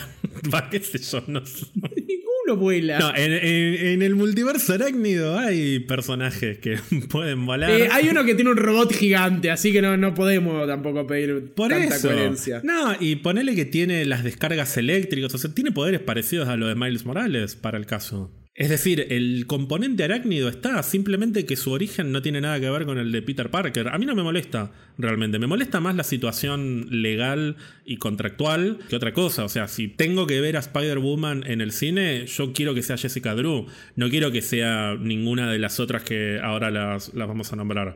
Porque es la que mm, a mí más me más me llama como concepto, digamos. Me gusta su historia, eh, porque ella fue experimentada por su padre en un momento. O sea, tiene como una historia medio oscura, que está buena si la pueden contar, pero no la cuentan simplemente porque hay una limitación contractual. No, hablando fuera de chiste, es un personaje que se puede hacer una película muy, muy piola. Aparte, las relaciones con las organizaciones de espías que tiene, da como para hacer algo como lo que me gusta a mí, que estamos hablando antes, de thriller así, medio cuestión espías y demás nada, e, es un, es un poco un, chistecito que sí, pero que no, lo de me molesta el Spider, la, característica Spider, pero es un personajazo Jessica Drew en los cómics. Pero quédate tranquilo porque si bien por el momento no sabemos si tendremos a Jessica Drew en el MCU o ni siquiera en el SSU, si en Across the Spider-Verse, lo que sí te puedo garantizar es que en Madame Web vamos a conocer a la que en los cómics es la segunda Spider-Woman, que es Julia Carpenter. Y de hecho, Julia Carpenter eventualmente se convierte en la segunda Madame Web. Julia Carpenter también va a aparecer en Across the Spider-Verse. De hecho, la mayoría de los personajes que vamos a nombrar a continuación van a aparecer en Across the Spider-Verse. Pero lo que más ganas tengo de ver es la versión de Madame Web que va a estar interpretada por The One and Only Sidney Sweeney. Y se rumoreaba hace algunas semanas que la potencial película dirigida por Olivia Wilde, de la que te hablaba recién, podría llegar a estar protagonizada por Sidney Sweeney, es decir, por Julia Carpenter y no por Jessica Drew, lo cual tendría más sentido en términos legales contractuales, porque Sony tiene total potestad para hacer una película de Julia Carpenter, porque es un personaje que no tiene la situación de derechos compartidos como es el caso de Jessica Drew. Pero bueno, a mí no me manijea mucho la idea de ver una película de Julia Carpenter, más allá de que Sidney Sweeney es una actriz entrañable que llevo en mi corazón y que tengo muchas ganas de ver en Madame Web. Sobre todo por la peluca que le pusieron que nada, estoy seguro de que después cuando la retoquen digitalmente se va a ver mucho mejor. ¿Qué te pasa a vos con Julia Carpenter, con Sidney Sweeney? Eh, Julia Carpenter es un personaje que en los cómics me cae muy bien cuando hereda el manto de Madame Web. Cuando es Spider-Woman nunca la vi y me parece innecesario. Sí, es medio como de cabotaje eh, Julia Carpenter de Spider-Woman. Es cierto que como Madame Web el look está buenísimo porque tiene mm, eh, es pelirroja, o sea, el pelo le cambia de color, es pelo lacio muy largo, tiene una campera de cuero roja que se ve muy bien. De hecho, es muy parecido a lo que va a ser Dakota, de Dakota Johnson. Y sí, es una cagada. Que en realidad Dakota Johnson, cuando salieron esas fotos, yo asumí que Dakota Johnson iba a ser Julia Carpenter y que iba a haber una actriz mayor que iba a ser de la Madame Web original, que iba a ser como su mentora, digamos. Y no, hicieron como una especie de ensalada de personajes que, bueno, vamos a ver qué es lo que nos ofrece Sony en esa película. La que también va a estar en Madame Web es la que en los cómics es la tercera Spider-Woman, que es Matty Franklin, que entiendo que va a estar interpretada por Celeste O'Connor. Y también tenemos una cuarta Spider-Woman que es Charlotte Witter, que es la nieta de Madame Web. ¿Alguna de estos dos personajes te despierta algo? Ya estamos, estamos como rascando un poco la olla. Yo pensé que la nieta de Madame Web era Julia Carpenter, entonces. Es la heredera de Madame Web, no, la, no es pariente. Pero no es la hija, ni la nieta, ni nada. La nieta es Charlotte Witter. Ok, ok. No, no, no, la verdad que ni idea, bro. Igual quería decirte algo que me acordé recién. Que varias de estas personas, no sé si la nieta de Madame Web no aparece también, pero esta idea de que la heredera era la nieta de Madame Web, hay algo que pasa con esto. Aparece en Spider Island, que ahora que me doy cuenta es un intento previo a meter un Spider-Verse, por lo menos me parece que no quisieron tirarse a la pileta. Entonces metieron algo que se llama Spider Island, que es que todo Manhattan recibe poderes arácnidos, entonces todos son Spider algo. Como que veas Spider Luke Cage, Spider Daredevil, Spider Mary Jane, todos tienen poderes arañas. Y siento que ya estaban como intentando desde ese momento meter estas cuestiones. Pero bueno, lo que iba a decir es que ahí la conocí a Julia Carpenter y me pareció re... Em, malota, como badass. Me, me, re, gusta el personaje de Julia Carpenter, Carpenter como Madame Web. Esto que decís vos de la, la chaqueta de cuero larga y la actitud medio sassy, medio... Porque tiene como esa sabiduría de la Madame Web original, pero eh, como una, de una mina más joven. Claro. Entonces es, está buena la adaptación, me parece. Es que por eso a mí me hubiese gustado que mm, Dakota Johnson hiciera de esa versión de Madame Web, porque ahí me cierra el look el look de Dakota Johnson, ah, porque está es la misma campera, o sea, está muy parecida en las fotos que vimos, las 800 fotos que vimos del mismo set en Grand Central Station. Pero bueno, insisto con que hay que esperar a ver qué es lo que mm, nos ofrecen en esa película, que para mí va a ser la gran sorpresa de 2024. Pero si tenemos Spider-Woman, más de una Spider-Woman, obviamente también tenemos que tener Spider-Girl, que sería como una versión más Robin de Spider-Woman. Hay muchas Spider-Girl y en el cómic de Spider-Verse hacen un chiste sobre eso, pero la más conocida o la más importante se llama Anya Corazón que es una adolescente que recibe poderes místicos a través de un tatuaje que se la da un tipo que pertenece a una organización que se llama la Spider Society. O sea, ya empezamos a meter más y más cosas místicas y ritualísticas. Algo lindo de este personaje es que en los cómics es mitad mexicana y mitad puertorriqueña y parecería que en Madame Web va a ser el personaje interpretado por Isabela Merced, que obviamente es una actriz estadounidense con ascendencia peruana, lo cual está perfecto porque peruano, puertorriqueño, eh, mexicano, argentino, brasilero, es todo más o menos lo mismo, ¿no? aunque sea latina. Mitad latina, mitad araña tiene que ser. Ania Corazón también es un personaje relativamente popular, diría, de los últimos años. No sé si tenés algún tipo de opinión respecto a ella. Ninguna opinión. Está bien. Ninguna. Pero es que, es que no, no, no, perdón, ¿no? Pero termina pasando esto también. Hay tantos personajes que tienen el mismo, el mismo nombre o que son la, la misma cosa que perdés el, eh, perdés el rastro. Y todavía no fuimos al multiverso, ¿eh? Estamos en el 616. No, es que para mí Spider-Girl era la que aparece en Spider-Verse con el traje negro, que es la, la protegida de Spider-Woman, de Jessica Drew. Es que es ella, es Anya Corazón. Ah, ok, es la misma. No parecía muy latina en el cómic de Spider-Verse. Pero bueno, a ver, eh, en la serie de Spider-Man de Disney, que es de 2017 si no me equivoco, lo que hacen es que Anya Corazón sea una de, de los compañeros de Peter en el colegio al que va, que es un colegio como para superdotados, y es como una especie de Spider secundaria.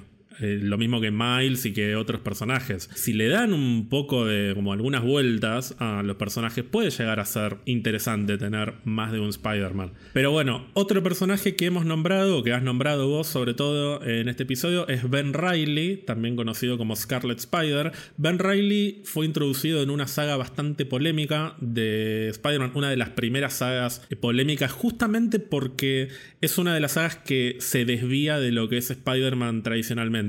Es decir, antes del multiverso estaban los clones. Cuando ya empiezan a meter clones en una historia de Spider-Man, un poquito de ruido te, empieza a hacer, porque a ver, estamos hablando de cómics, estamos hablando de superhéroes, todo va a ser fantasioso, pero hay registros para cada uno de los superhéroes y de los personajes que tenemos en Marvel. Y clones no es algo que necesariamente esté asociado a Spider-Man en sus orígenes, al menos. Hoy ya está un poco más naturalizado, pero porque bueno, hablando de la red de la vida y de el destino. Y bueno, un clon es algo un poquito más tranquilo comparado con todo lo demás. Pero bueno, Ben Riley es introducido como un clon de Peter Parker y de hecho se juega en algún momento con que no se sabe cuál es el original, realmente si es Peter o si es Ben. Bueno, eventualmente queda claro que es Peter y Ben es simplemente un clon. Que a mí lo que me gusta de Ben Riley sobre todo es su diseño. Me gusta mm, ese look que es medio parecido al del Spider-Man de Tom Holland de sus orígenes. El, el Spider-Man que se hace su traje con su buzo, con el jogging, como un Spider-Man muy hecho en casa, ¿no? Justo ayer estaba comparando los trajes en el juego de Spider-Man, que si hay algo que me gusta mucho es ir poniéndole los distintos trajes eh, que te ofrece el juego, que son como 30 y que están buenísimos todos. Y, tenés razón, me, parece que hubo una clara inspiración en Ben Riley cuando, cuando hicieron el, el del hoodie, el del busito de Tom Holland. Pero si tenemos al clon bueno de Peter Parker, obviamente tenemos que tener también al clon malo, que es Kane Parker, que es otro Scarlet Spider que igual lo que me gusta de Kane Parker es el diseño. Me encanta el look que es un traje principalmente rojo con los ojos rojos y la cabeza negra. O sea, tiene como una cosa medio... Un estilo medio Carnage, digamos, pero sin ser un simbionte. Y mencionamos que los dos clones van a aparecer en Across the Spider-Verse también. Insisto, como el 90% de las cosas que vamos a mencionar ahora. Sí, a mí me gusta mucho que Kane Parker juega con esta cuestión de la ética de Peter y demás. Eh, sobre todo en lo que, lo que se puede leer en, Spider-Verse. Hay un par de interacciones que están muy buenas.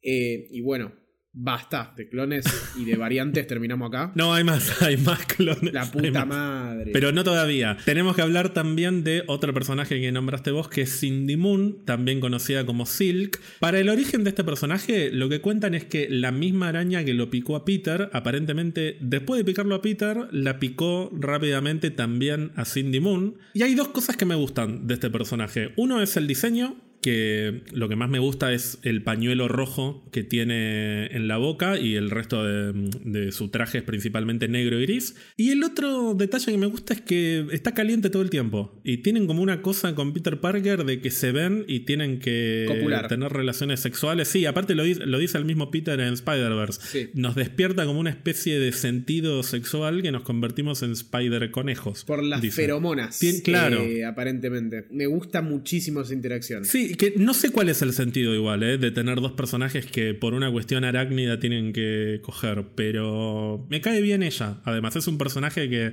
tengo ganas de ver. Recordemos que hay una serie en pre, pre, pre, preproducción desde hace como 14 años para Amazon Prime, que no sé cuándo llegará realmente. Genial, igual es más Spider contenido. O sea, eh, para los amantes del Spider-Verse y de la Spider-Gente, eh, van a tener en distintas plataformas. Va a llegar el día en el que tengamos nuestra propia producción de Spider-Man con Franchella como protagonista. Para finalizar con el 616, mencionemos también a Doppelganger, que es una versión medio monstruosa de Spider-Man, que es un resabio del cómic original Infinity War, en el que está muy ligeramente basada en la película Infinity War. En realidad está más basada en Infinity Gauntlet que en Infinity War. De Infinity War lo que más toma es el nombre. Pero nada, no voy a explicar muy bien de qué se trata Infinity War porque es bastante. Eh, hay, que hablar de Adam lo que es un quilombo. Pero hay versiones duplicadas monstruosas de todos o casi todos los personajes de Marvel en esa historia.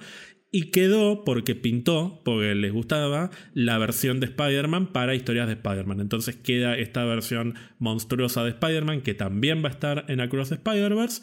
Y para cerrar esta galería de Spider People del 616, tenemos que hablar de otra versión muy popular de Spider-Man que es Superior Spider-Man, que es nada más y nada menos que Otto Octavius, o sea, el Doctor Octopus, que en una historia de Spider-Man se supone que Peter muere, después resulta que no, pero bueno, no importa. Lo importante es que la mente de Otto Octavius queda en el cuerpo de Peter Parker y de alguna manera el villano reemplaza al héroe. Primero se supone que va a ser malo, pero después termina adquiriendo un poco de la filosofía del gran poder, gran responsabilidad, etc. Y a su manera se convierte en un héroe o en un antihéroe, mejor dicho, Superior Spider-Man, que también va a aparecer en Across the Spider-Verse, pero me pregunto si la versión de Superior Spider-Man que tendremos en la película será con Olivia Octavius, que es la versión femenina del personaje que vimos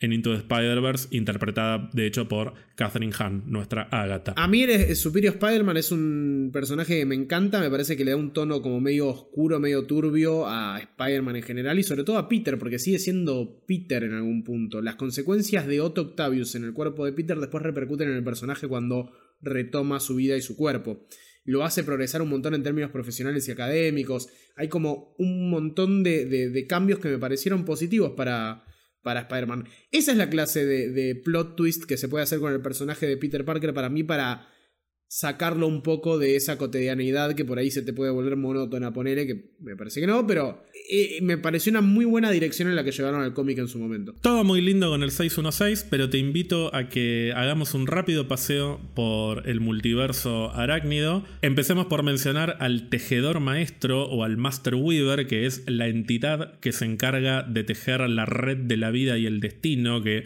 moldea todo el multiverso y que habilita que en cada universo exista Totem Araña, y a lo largo del tiempo hay diferentes personas que ocupan este rol. El principal es Karn, que es uno de los integrantes de los herederos. Es básicamente un tipo que está, digamos, como atado a una telaraña gigantesca que es la que une a todos los universos del multiverso y que habilita que los herederos viajen a cada uno de esos universos a morfarse a los Totem Araña. La gente no lo está viendo, pero en este momento estás moviendo la cabeza en señal de desaprobación. Sí, no, es, es innecesario para todo el lore de Marvel y del multiverso meter encima un chabón con el culo enorme ahí atando cabos para que se unan los multiversos.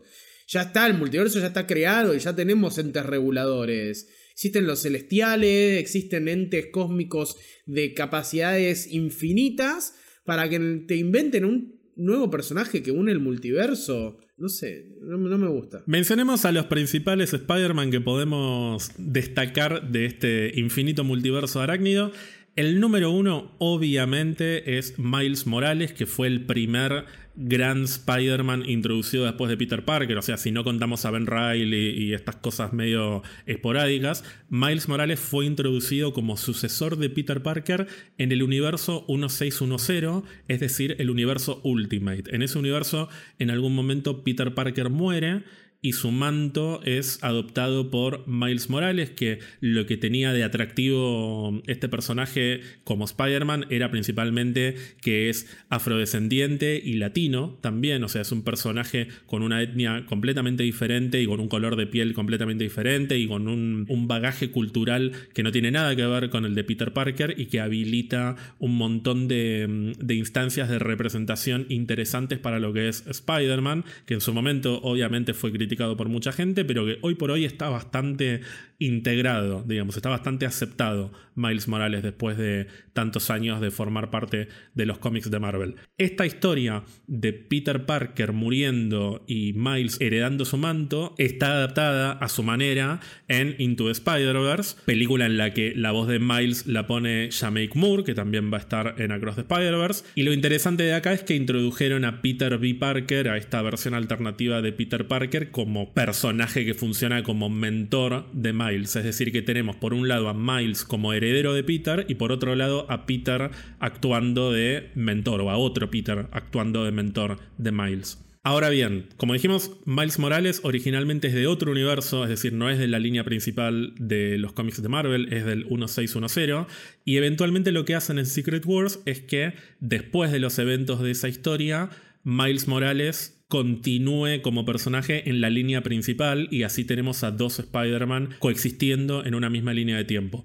Esto lleva a mucha gente a especular que, por ejemplo, como consecuencia de Secret Wars en el MCU puede llegar a venir Miles Morales de otro universo, lo cual a mí me parece muy al pedo porque hay otras adaptaciones del personaje, como la serie de Spider-Man de Disney que decíamos recién, o como el juego de Spider-Man de Play, en las que Miles Morales directamente es otro personaje del 616 y de alguna manera Peter funciona como mentor de Miles, lo cual le da una dimensión interesante a los dos personajes. Y a mí me gustaría que en el MCU hagan esto, que eventualmente el Peter Parker de Tom Holland se convierta en un mentor de Miles Morales, que de hecho de alguna manera podríamos decir que existe en el MCU, porque en Spider-Man Homecoming aparece el tío de Miles Morales, que es el personaje que interpreta Donald Glover.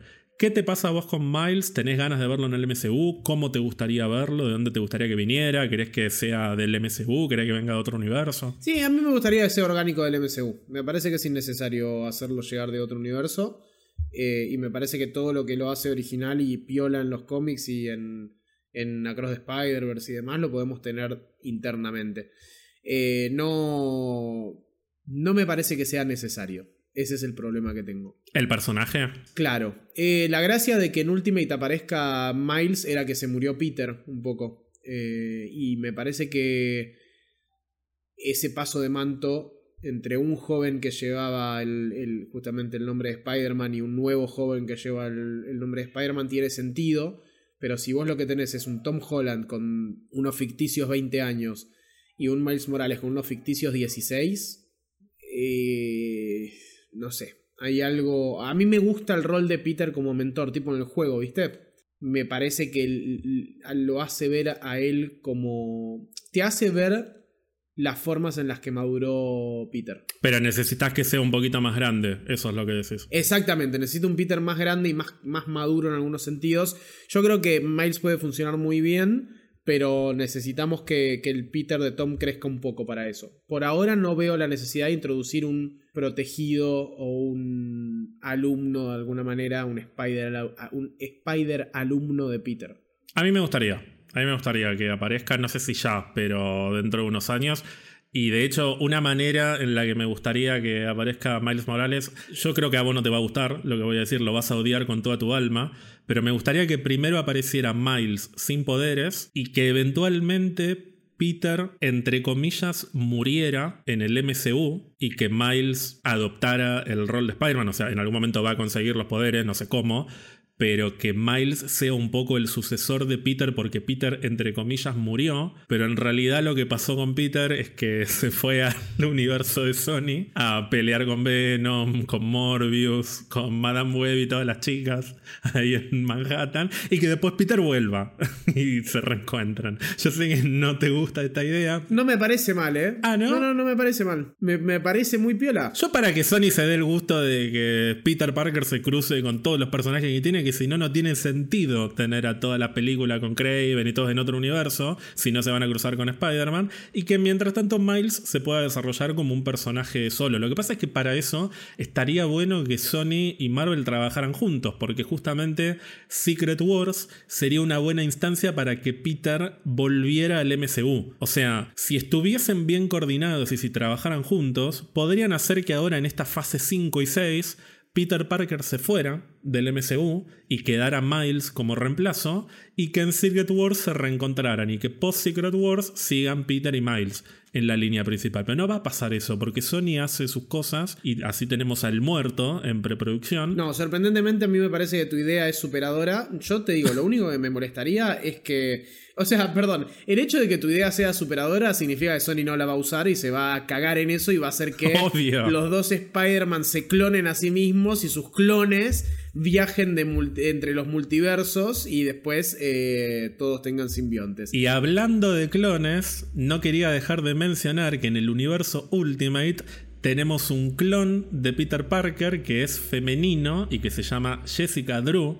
es decir, la versión de Jessica Drew del universo Ultimate es un clon de Peter Parker que además el que lo hizo fue Ben Riley. O sea, el clon original del 616 en el Ultimate es el que hace el clon de Peter. Y esta Jessica Drew adopta el manto de Black Widow. Entonces es una Spider-Woman con estilo Black Widow. Te lo dejo ahí como para que lo, lo saborees y lo disfrutes, que yo sé que te encantan. Los clones, sobre todo cuando tienen estas vueltas tan divertidas, ¿no? Sí, yo no sé cómo entré a los cómics gracias a Ultimate.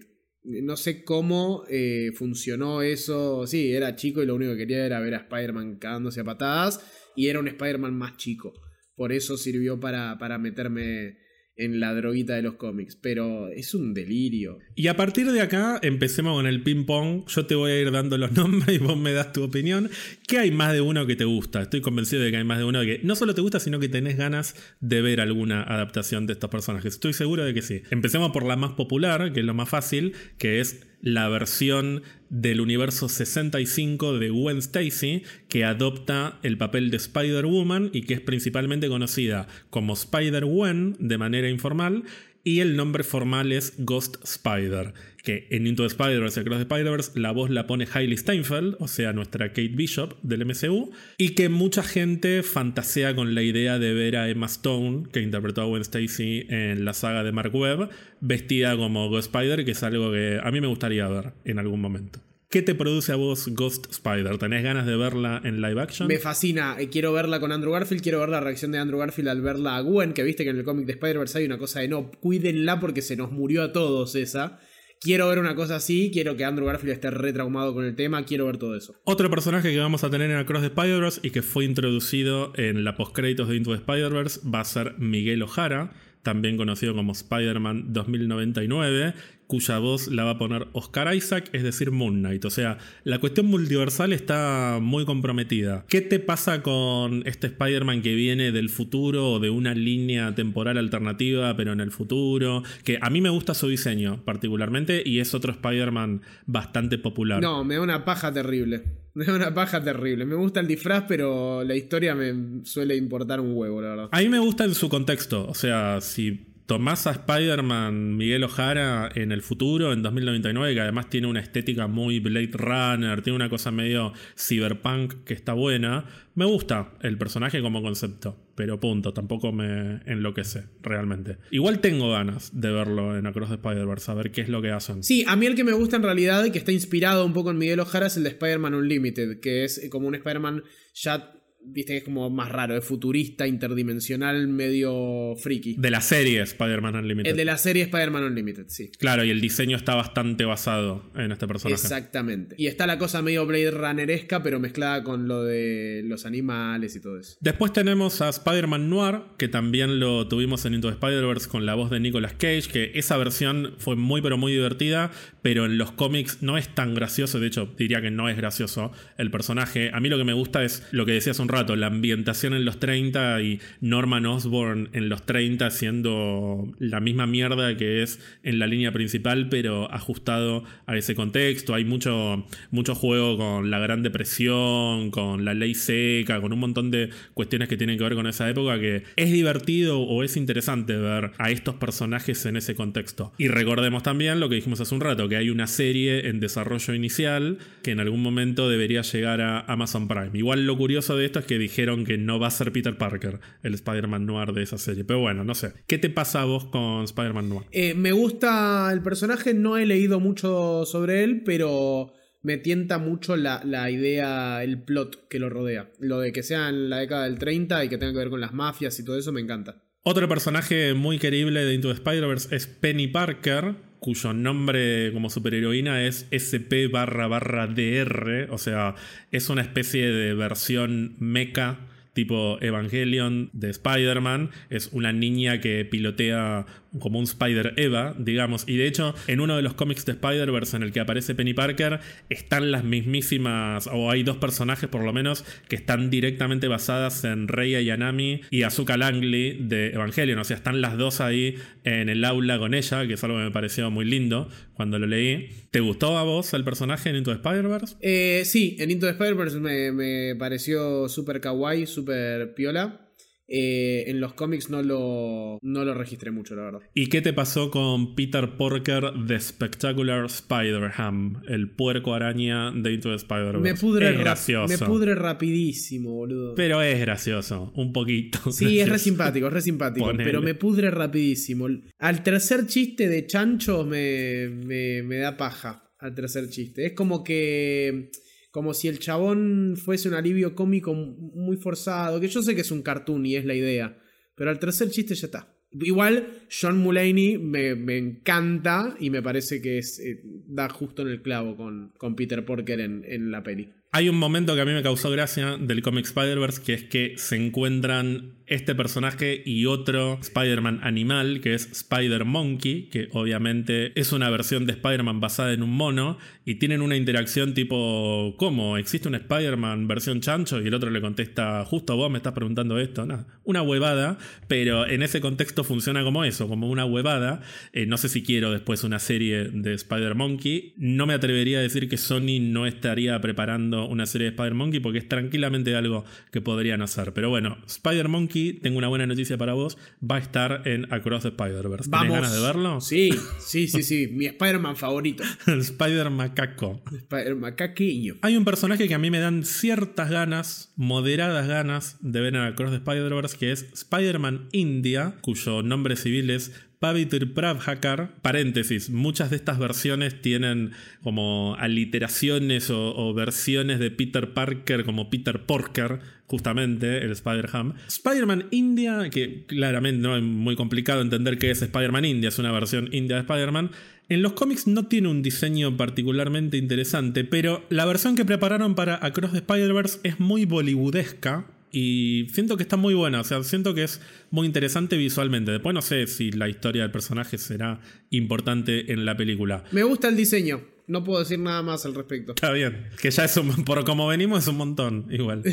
no es que me chupe un huevo, pero hay un diálogo que tiene en el cómic de Spider-Verse que calculo que ubicás cuál te digo, en el que habla de lo que vos dijiste de los nombres y, y dice algo que está muy piola que me gustaría poder verlo, ver esa idea en la película. Como de, che, pará, el original, ¿quién es? ¿Es él o soy yo? Quiero mencionar también a un favorito personal que es Takuya Yamashiro, el Spider-Man japonés que fue introducido en la serie Spider-Man de 1978, interpretado por Shinji Todo, que se caracteriza principalmente por pilotear el Leopardón, esta nave robot gigantesca tipo Power Ranger, y que vamos a tener en Across the Spider-Verse. No sé si va a estar eh, interpretado por el mismo actor, o sea, si Shinji Todo va a venir a ponerle la voz al personaje, por ahí aparece y ni habla, pero tengo muchas ganas de verlo a Takuya, que aparece en el cómic de Spider-Verse me encanta, me vuelve loco, es muy bizarro. No tiene un pedo que ver con arañas. Otra versión que también me gusta puntualmente por su diseño es Spider-Punk, cuya identidad civil es Hobie Brown y que también va a estar en Across the Spider-Verse interpretado por Daniel Kaluuya, que es el que hizo de Wakabi en Black Panther. Es una especie de Spider-Man anárquico, como un Spider-Man antisistema, que tiene un diseño punk que a mí me gusta. Y lo tengo en el jueguito de Marvel Strike Force y, me, no sé, me cae bien. Un Spider-Man punk con la guitarra eléctrica es una pelotudez, como la mayoría de las cosas que estamos diciendo, pero me gusta, tengo ganas de verlo. A mí Spider-Man no me gusta. no, me gusta el diseño. No, no me gusta tampoco medio el, pedacito de historia que te muestran en Spider-Verse. Me pareció medio boludongo. La idea está buena, pero no para incluirla en una historia seria. Ese es mi problema con la mayoría de las variantes, que no... Que es toda una huevada, sí, es toda una boludez. Eso, muy huevada, muy huevada. pero qué sé yo, este me gusta, el diseño me gusta. Es que los diseños es de lo mejor. Es que es eso, es el, el muñequito me lo compro. O sea, es tan simple y tan estúpido como eso. Son los muñecos de Spider-Man que te compras y que no te compras. Tenés infinitas versiones del personaje para comprarte. Es como cuando salen los Funko de boludeces. Y te pregunto, ¿tenés alguna opinión sobre Mayday Parker, que es otra versión bastante conocida, no sé si popular, pero es relativamente conocida, que es una hija de Peter y de Mary Jane de un universo alternativo? Goma. En el cómic de Spider-Verse me pareció como todo el tiempo con el hermanito, con el hermanito, todo el tiempo. Chapelota. El resto le decía, lo vamos a recuperar. Y ella, no, son todos unos forros de mi hermanito. Oh, por Dios. Como noto cierto patrón en lo que estamos hablando, yo te voy a ir tirando nombres como para que. A mí me parece que a vos te falta mitología de Spider-Man en tu ADN. A mí me parece que vos no terminás de entender bien lo que es Spider-Man, lo que es el amistoso vecino, el friendly neighborhood. Yo te voy a ir tirando algunos nombres y algunas cosas que me parece que van a recuperar tu fe en Spider-Man, tu fe en Sony, sobre todo si algún día decide hacer alguna adaptación de estos personajes, como por ejemplo Billy Braddock, también conocido como Spider UK, que es un Spider-Man inglés de otro universo, pero inglés, que es miembro de los Captain Britain Corps. Recordemos que en los cómics Capitán Britannia es Brian Braddock y después Betsy Braddock, su hermana. Bueno, este sería un Spider UK que lleva la bandera del Reino Unido en su traje de Spider-Man.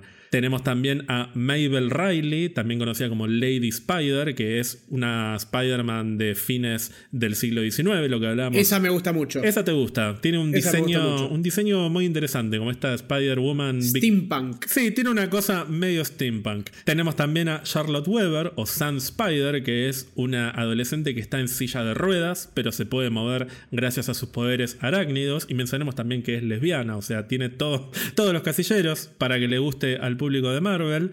Estoy seguro de que también te gusta Patrick O'Hara, también conocido como Spider-Man Cowboy, que es un Spider-Man Cowboy, es eso, o sea, es un Spider-Man vestido de cowboy, que lo que me gusta es que monta su corcel Widow, también conocido como Spider-Horse, que es un caballito que tiene la máscara de Spider-Man. Tenemos también a Aaron Eichman, que es The Spider-Man, como tenemos The Suicide Squad y The Batman. Este es The Spider-Man, el hombre araña, que es un Spider-Man de un universo en el que es un científico de bioingeniería, digamos. O sea, no tiene nada particular excepto que su traje es más como más biónico, ¿no? Tenemos también a Bruce Banner Spider-Man, que es un Bruce Banner de otro universo, pero que en lugar de ser Hulk es Spider-Man. Tenemos Old Man Spider-Man, así como tenemos a Old Man Logan. Bueno, tenemos un viejo Spider-Man que tiene un diseño como medio como de chaqueta antigua que es bastante interesante. Tenemos a Cosmic Spider-Man, que es una Este versión de otro universo. Este te gusta, este es una Este porquería este- absoluta. o sea, este- es un Spider-Man cósmico. La es rompe todo. Spider-Man del mundo. Sí. Tenemos también a Ashley Barton, también conocida como Spider-Woman de otro universo, que es la hija de Clint Barton y de la hija de Peter Parker de ese universo que se llama Tonya. Y que está sexualizada a más no poder. Tenemos también a Anansi, que es una especie de versión africana de Spider-Man. Anansi en, en las culturas africanas de la vida real es un espíritu que aparece en diferentes folclores, en diferentes mitologías, principalmente en la historia cultural de Ghana. Y bueno, esta versión es como un Spider-Man africano, básicamente.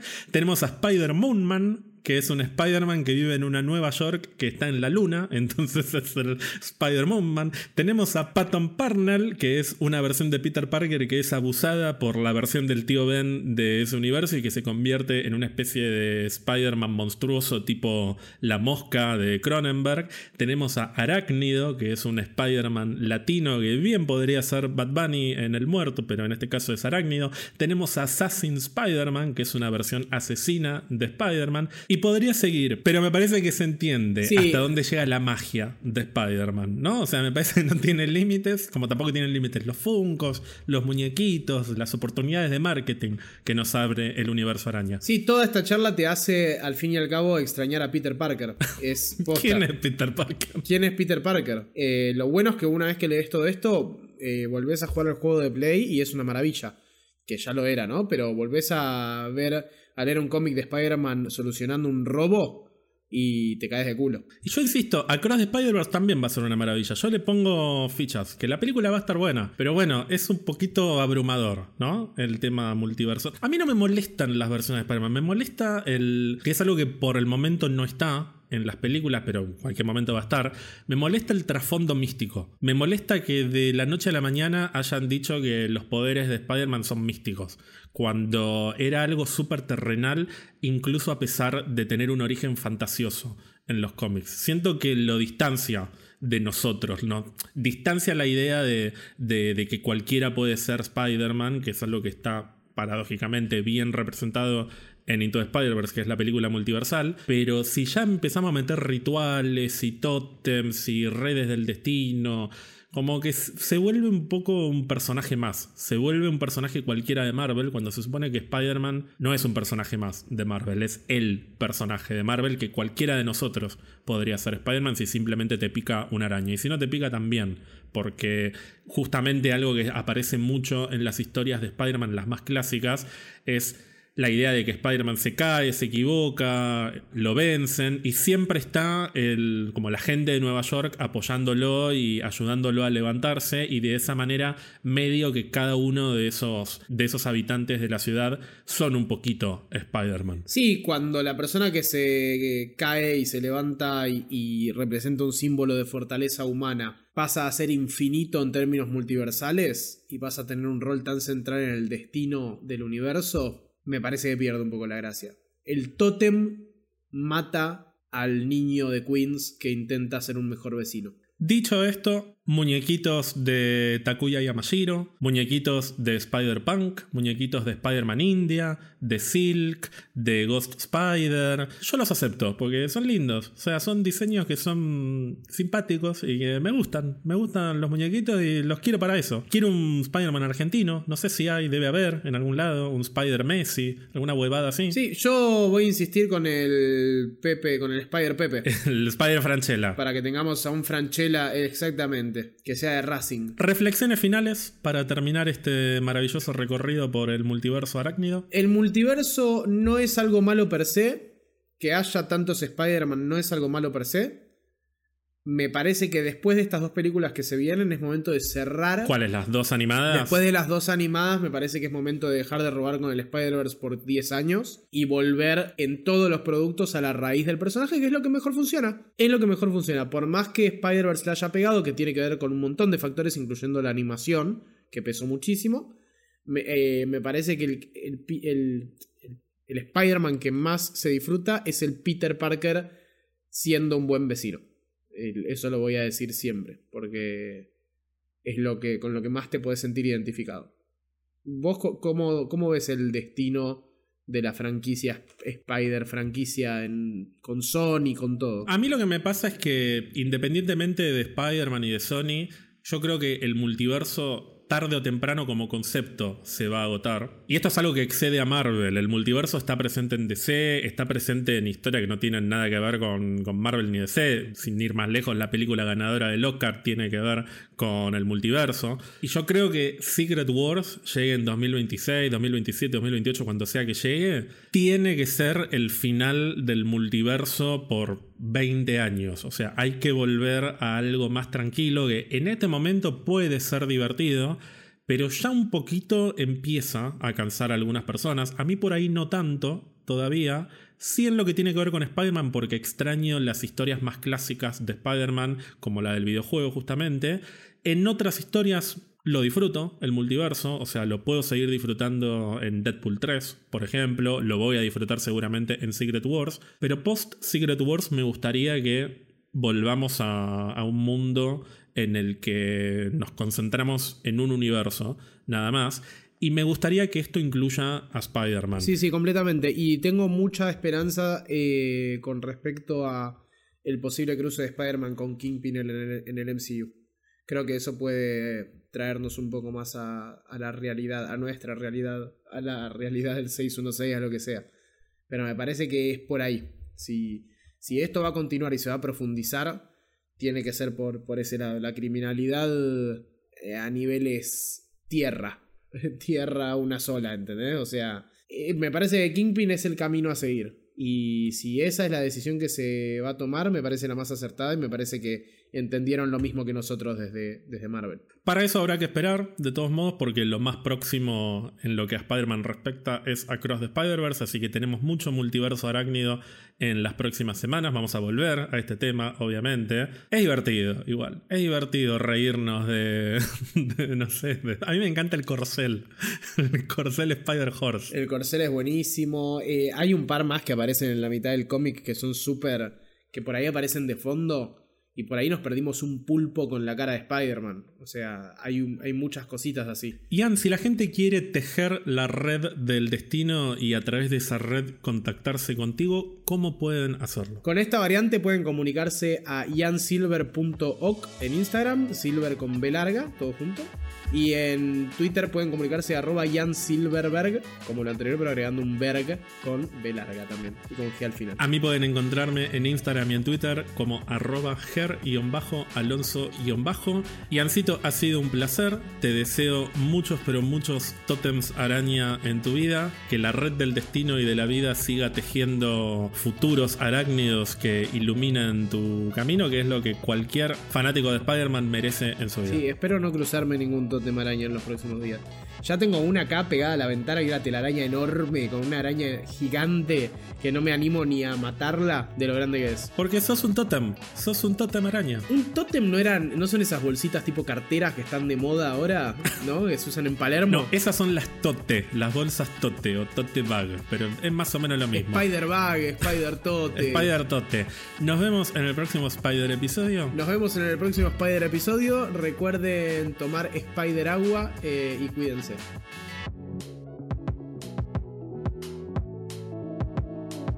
Recuerden seguirnos en Instagram, Twitter y Twitch para mucho más contenido. Si nos quieren regalar algún cafecito, lo pueden hacer en cafecito.app barra. También pueden unirse a nuestra comunidad de Discord entrando a pizzabirramarvel.com y haciendo clic en el botón Discord. Y recuerden suscribirse a Spotify o a la plataforma que utilicen para escucharnos, así no se pierdan de ningún episodio.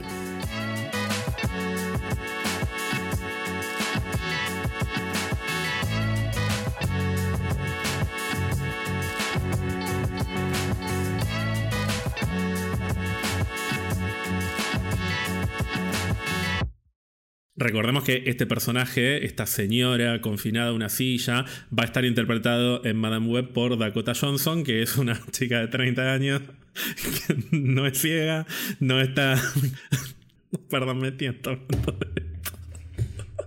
De nuevo. Es que sí, boludo. De nuevo, de nuevo. Contratamos al cast de Los Ángeles de Charlie para que hagan las 3 de Madame Web. No puedo hablar de Madame Web sin tentarme. Pues me las acuerdo a todas corriendo por Grand Central Station.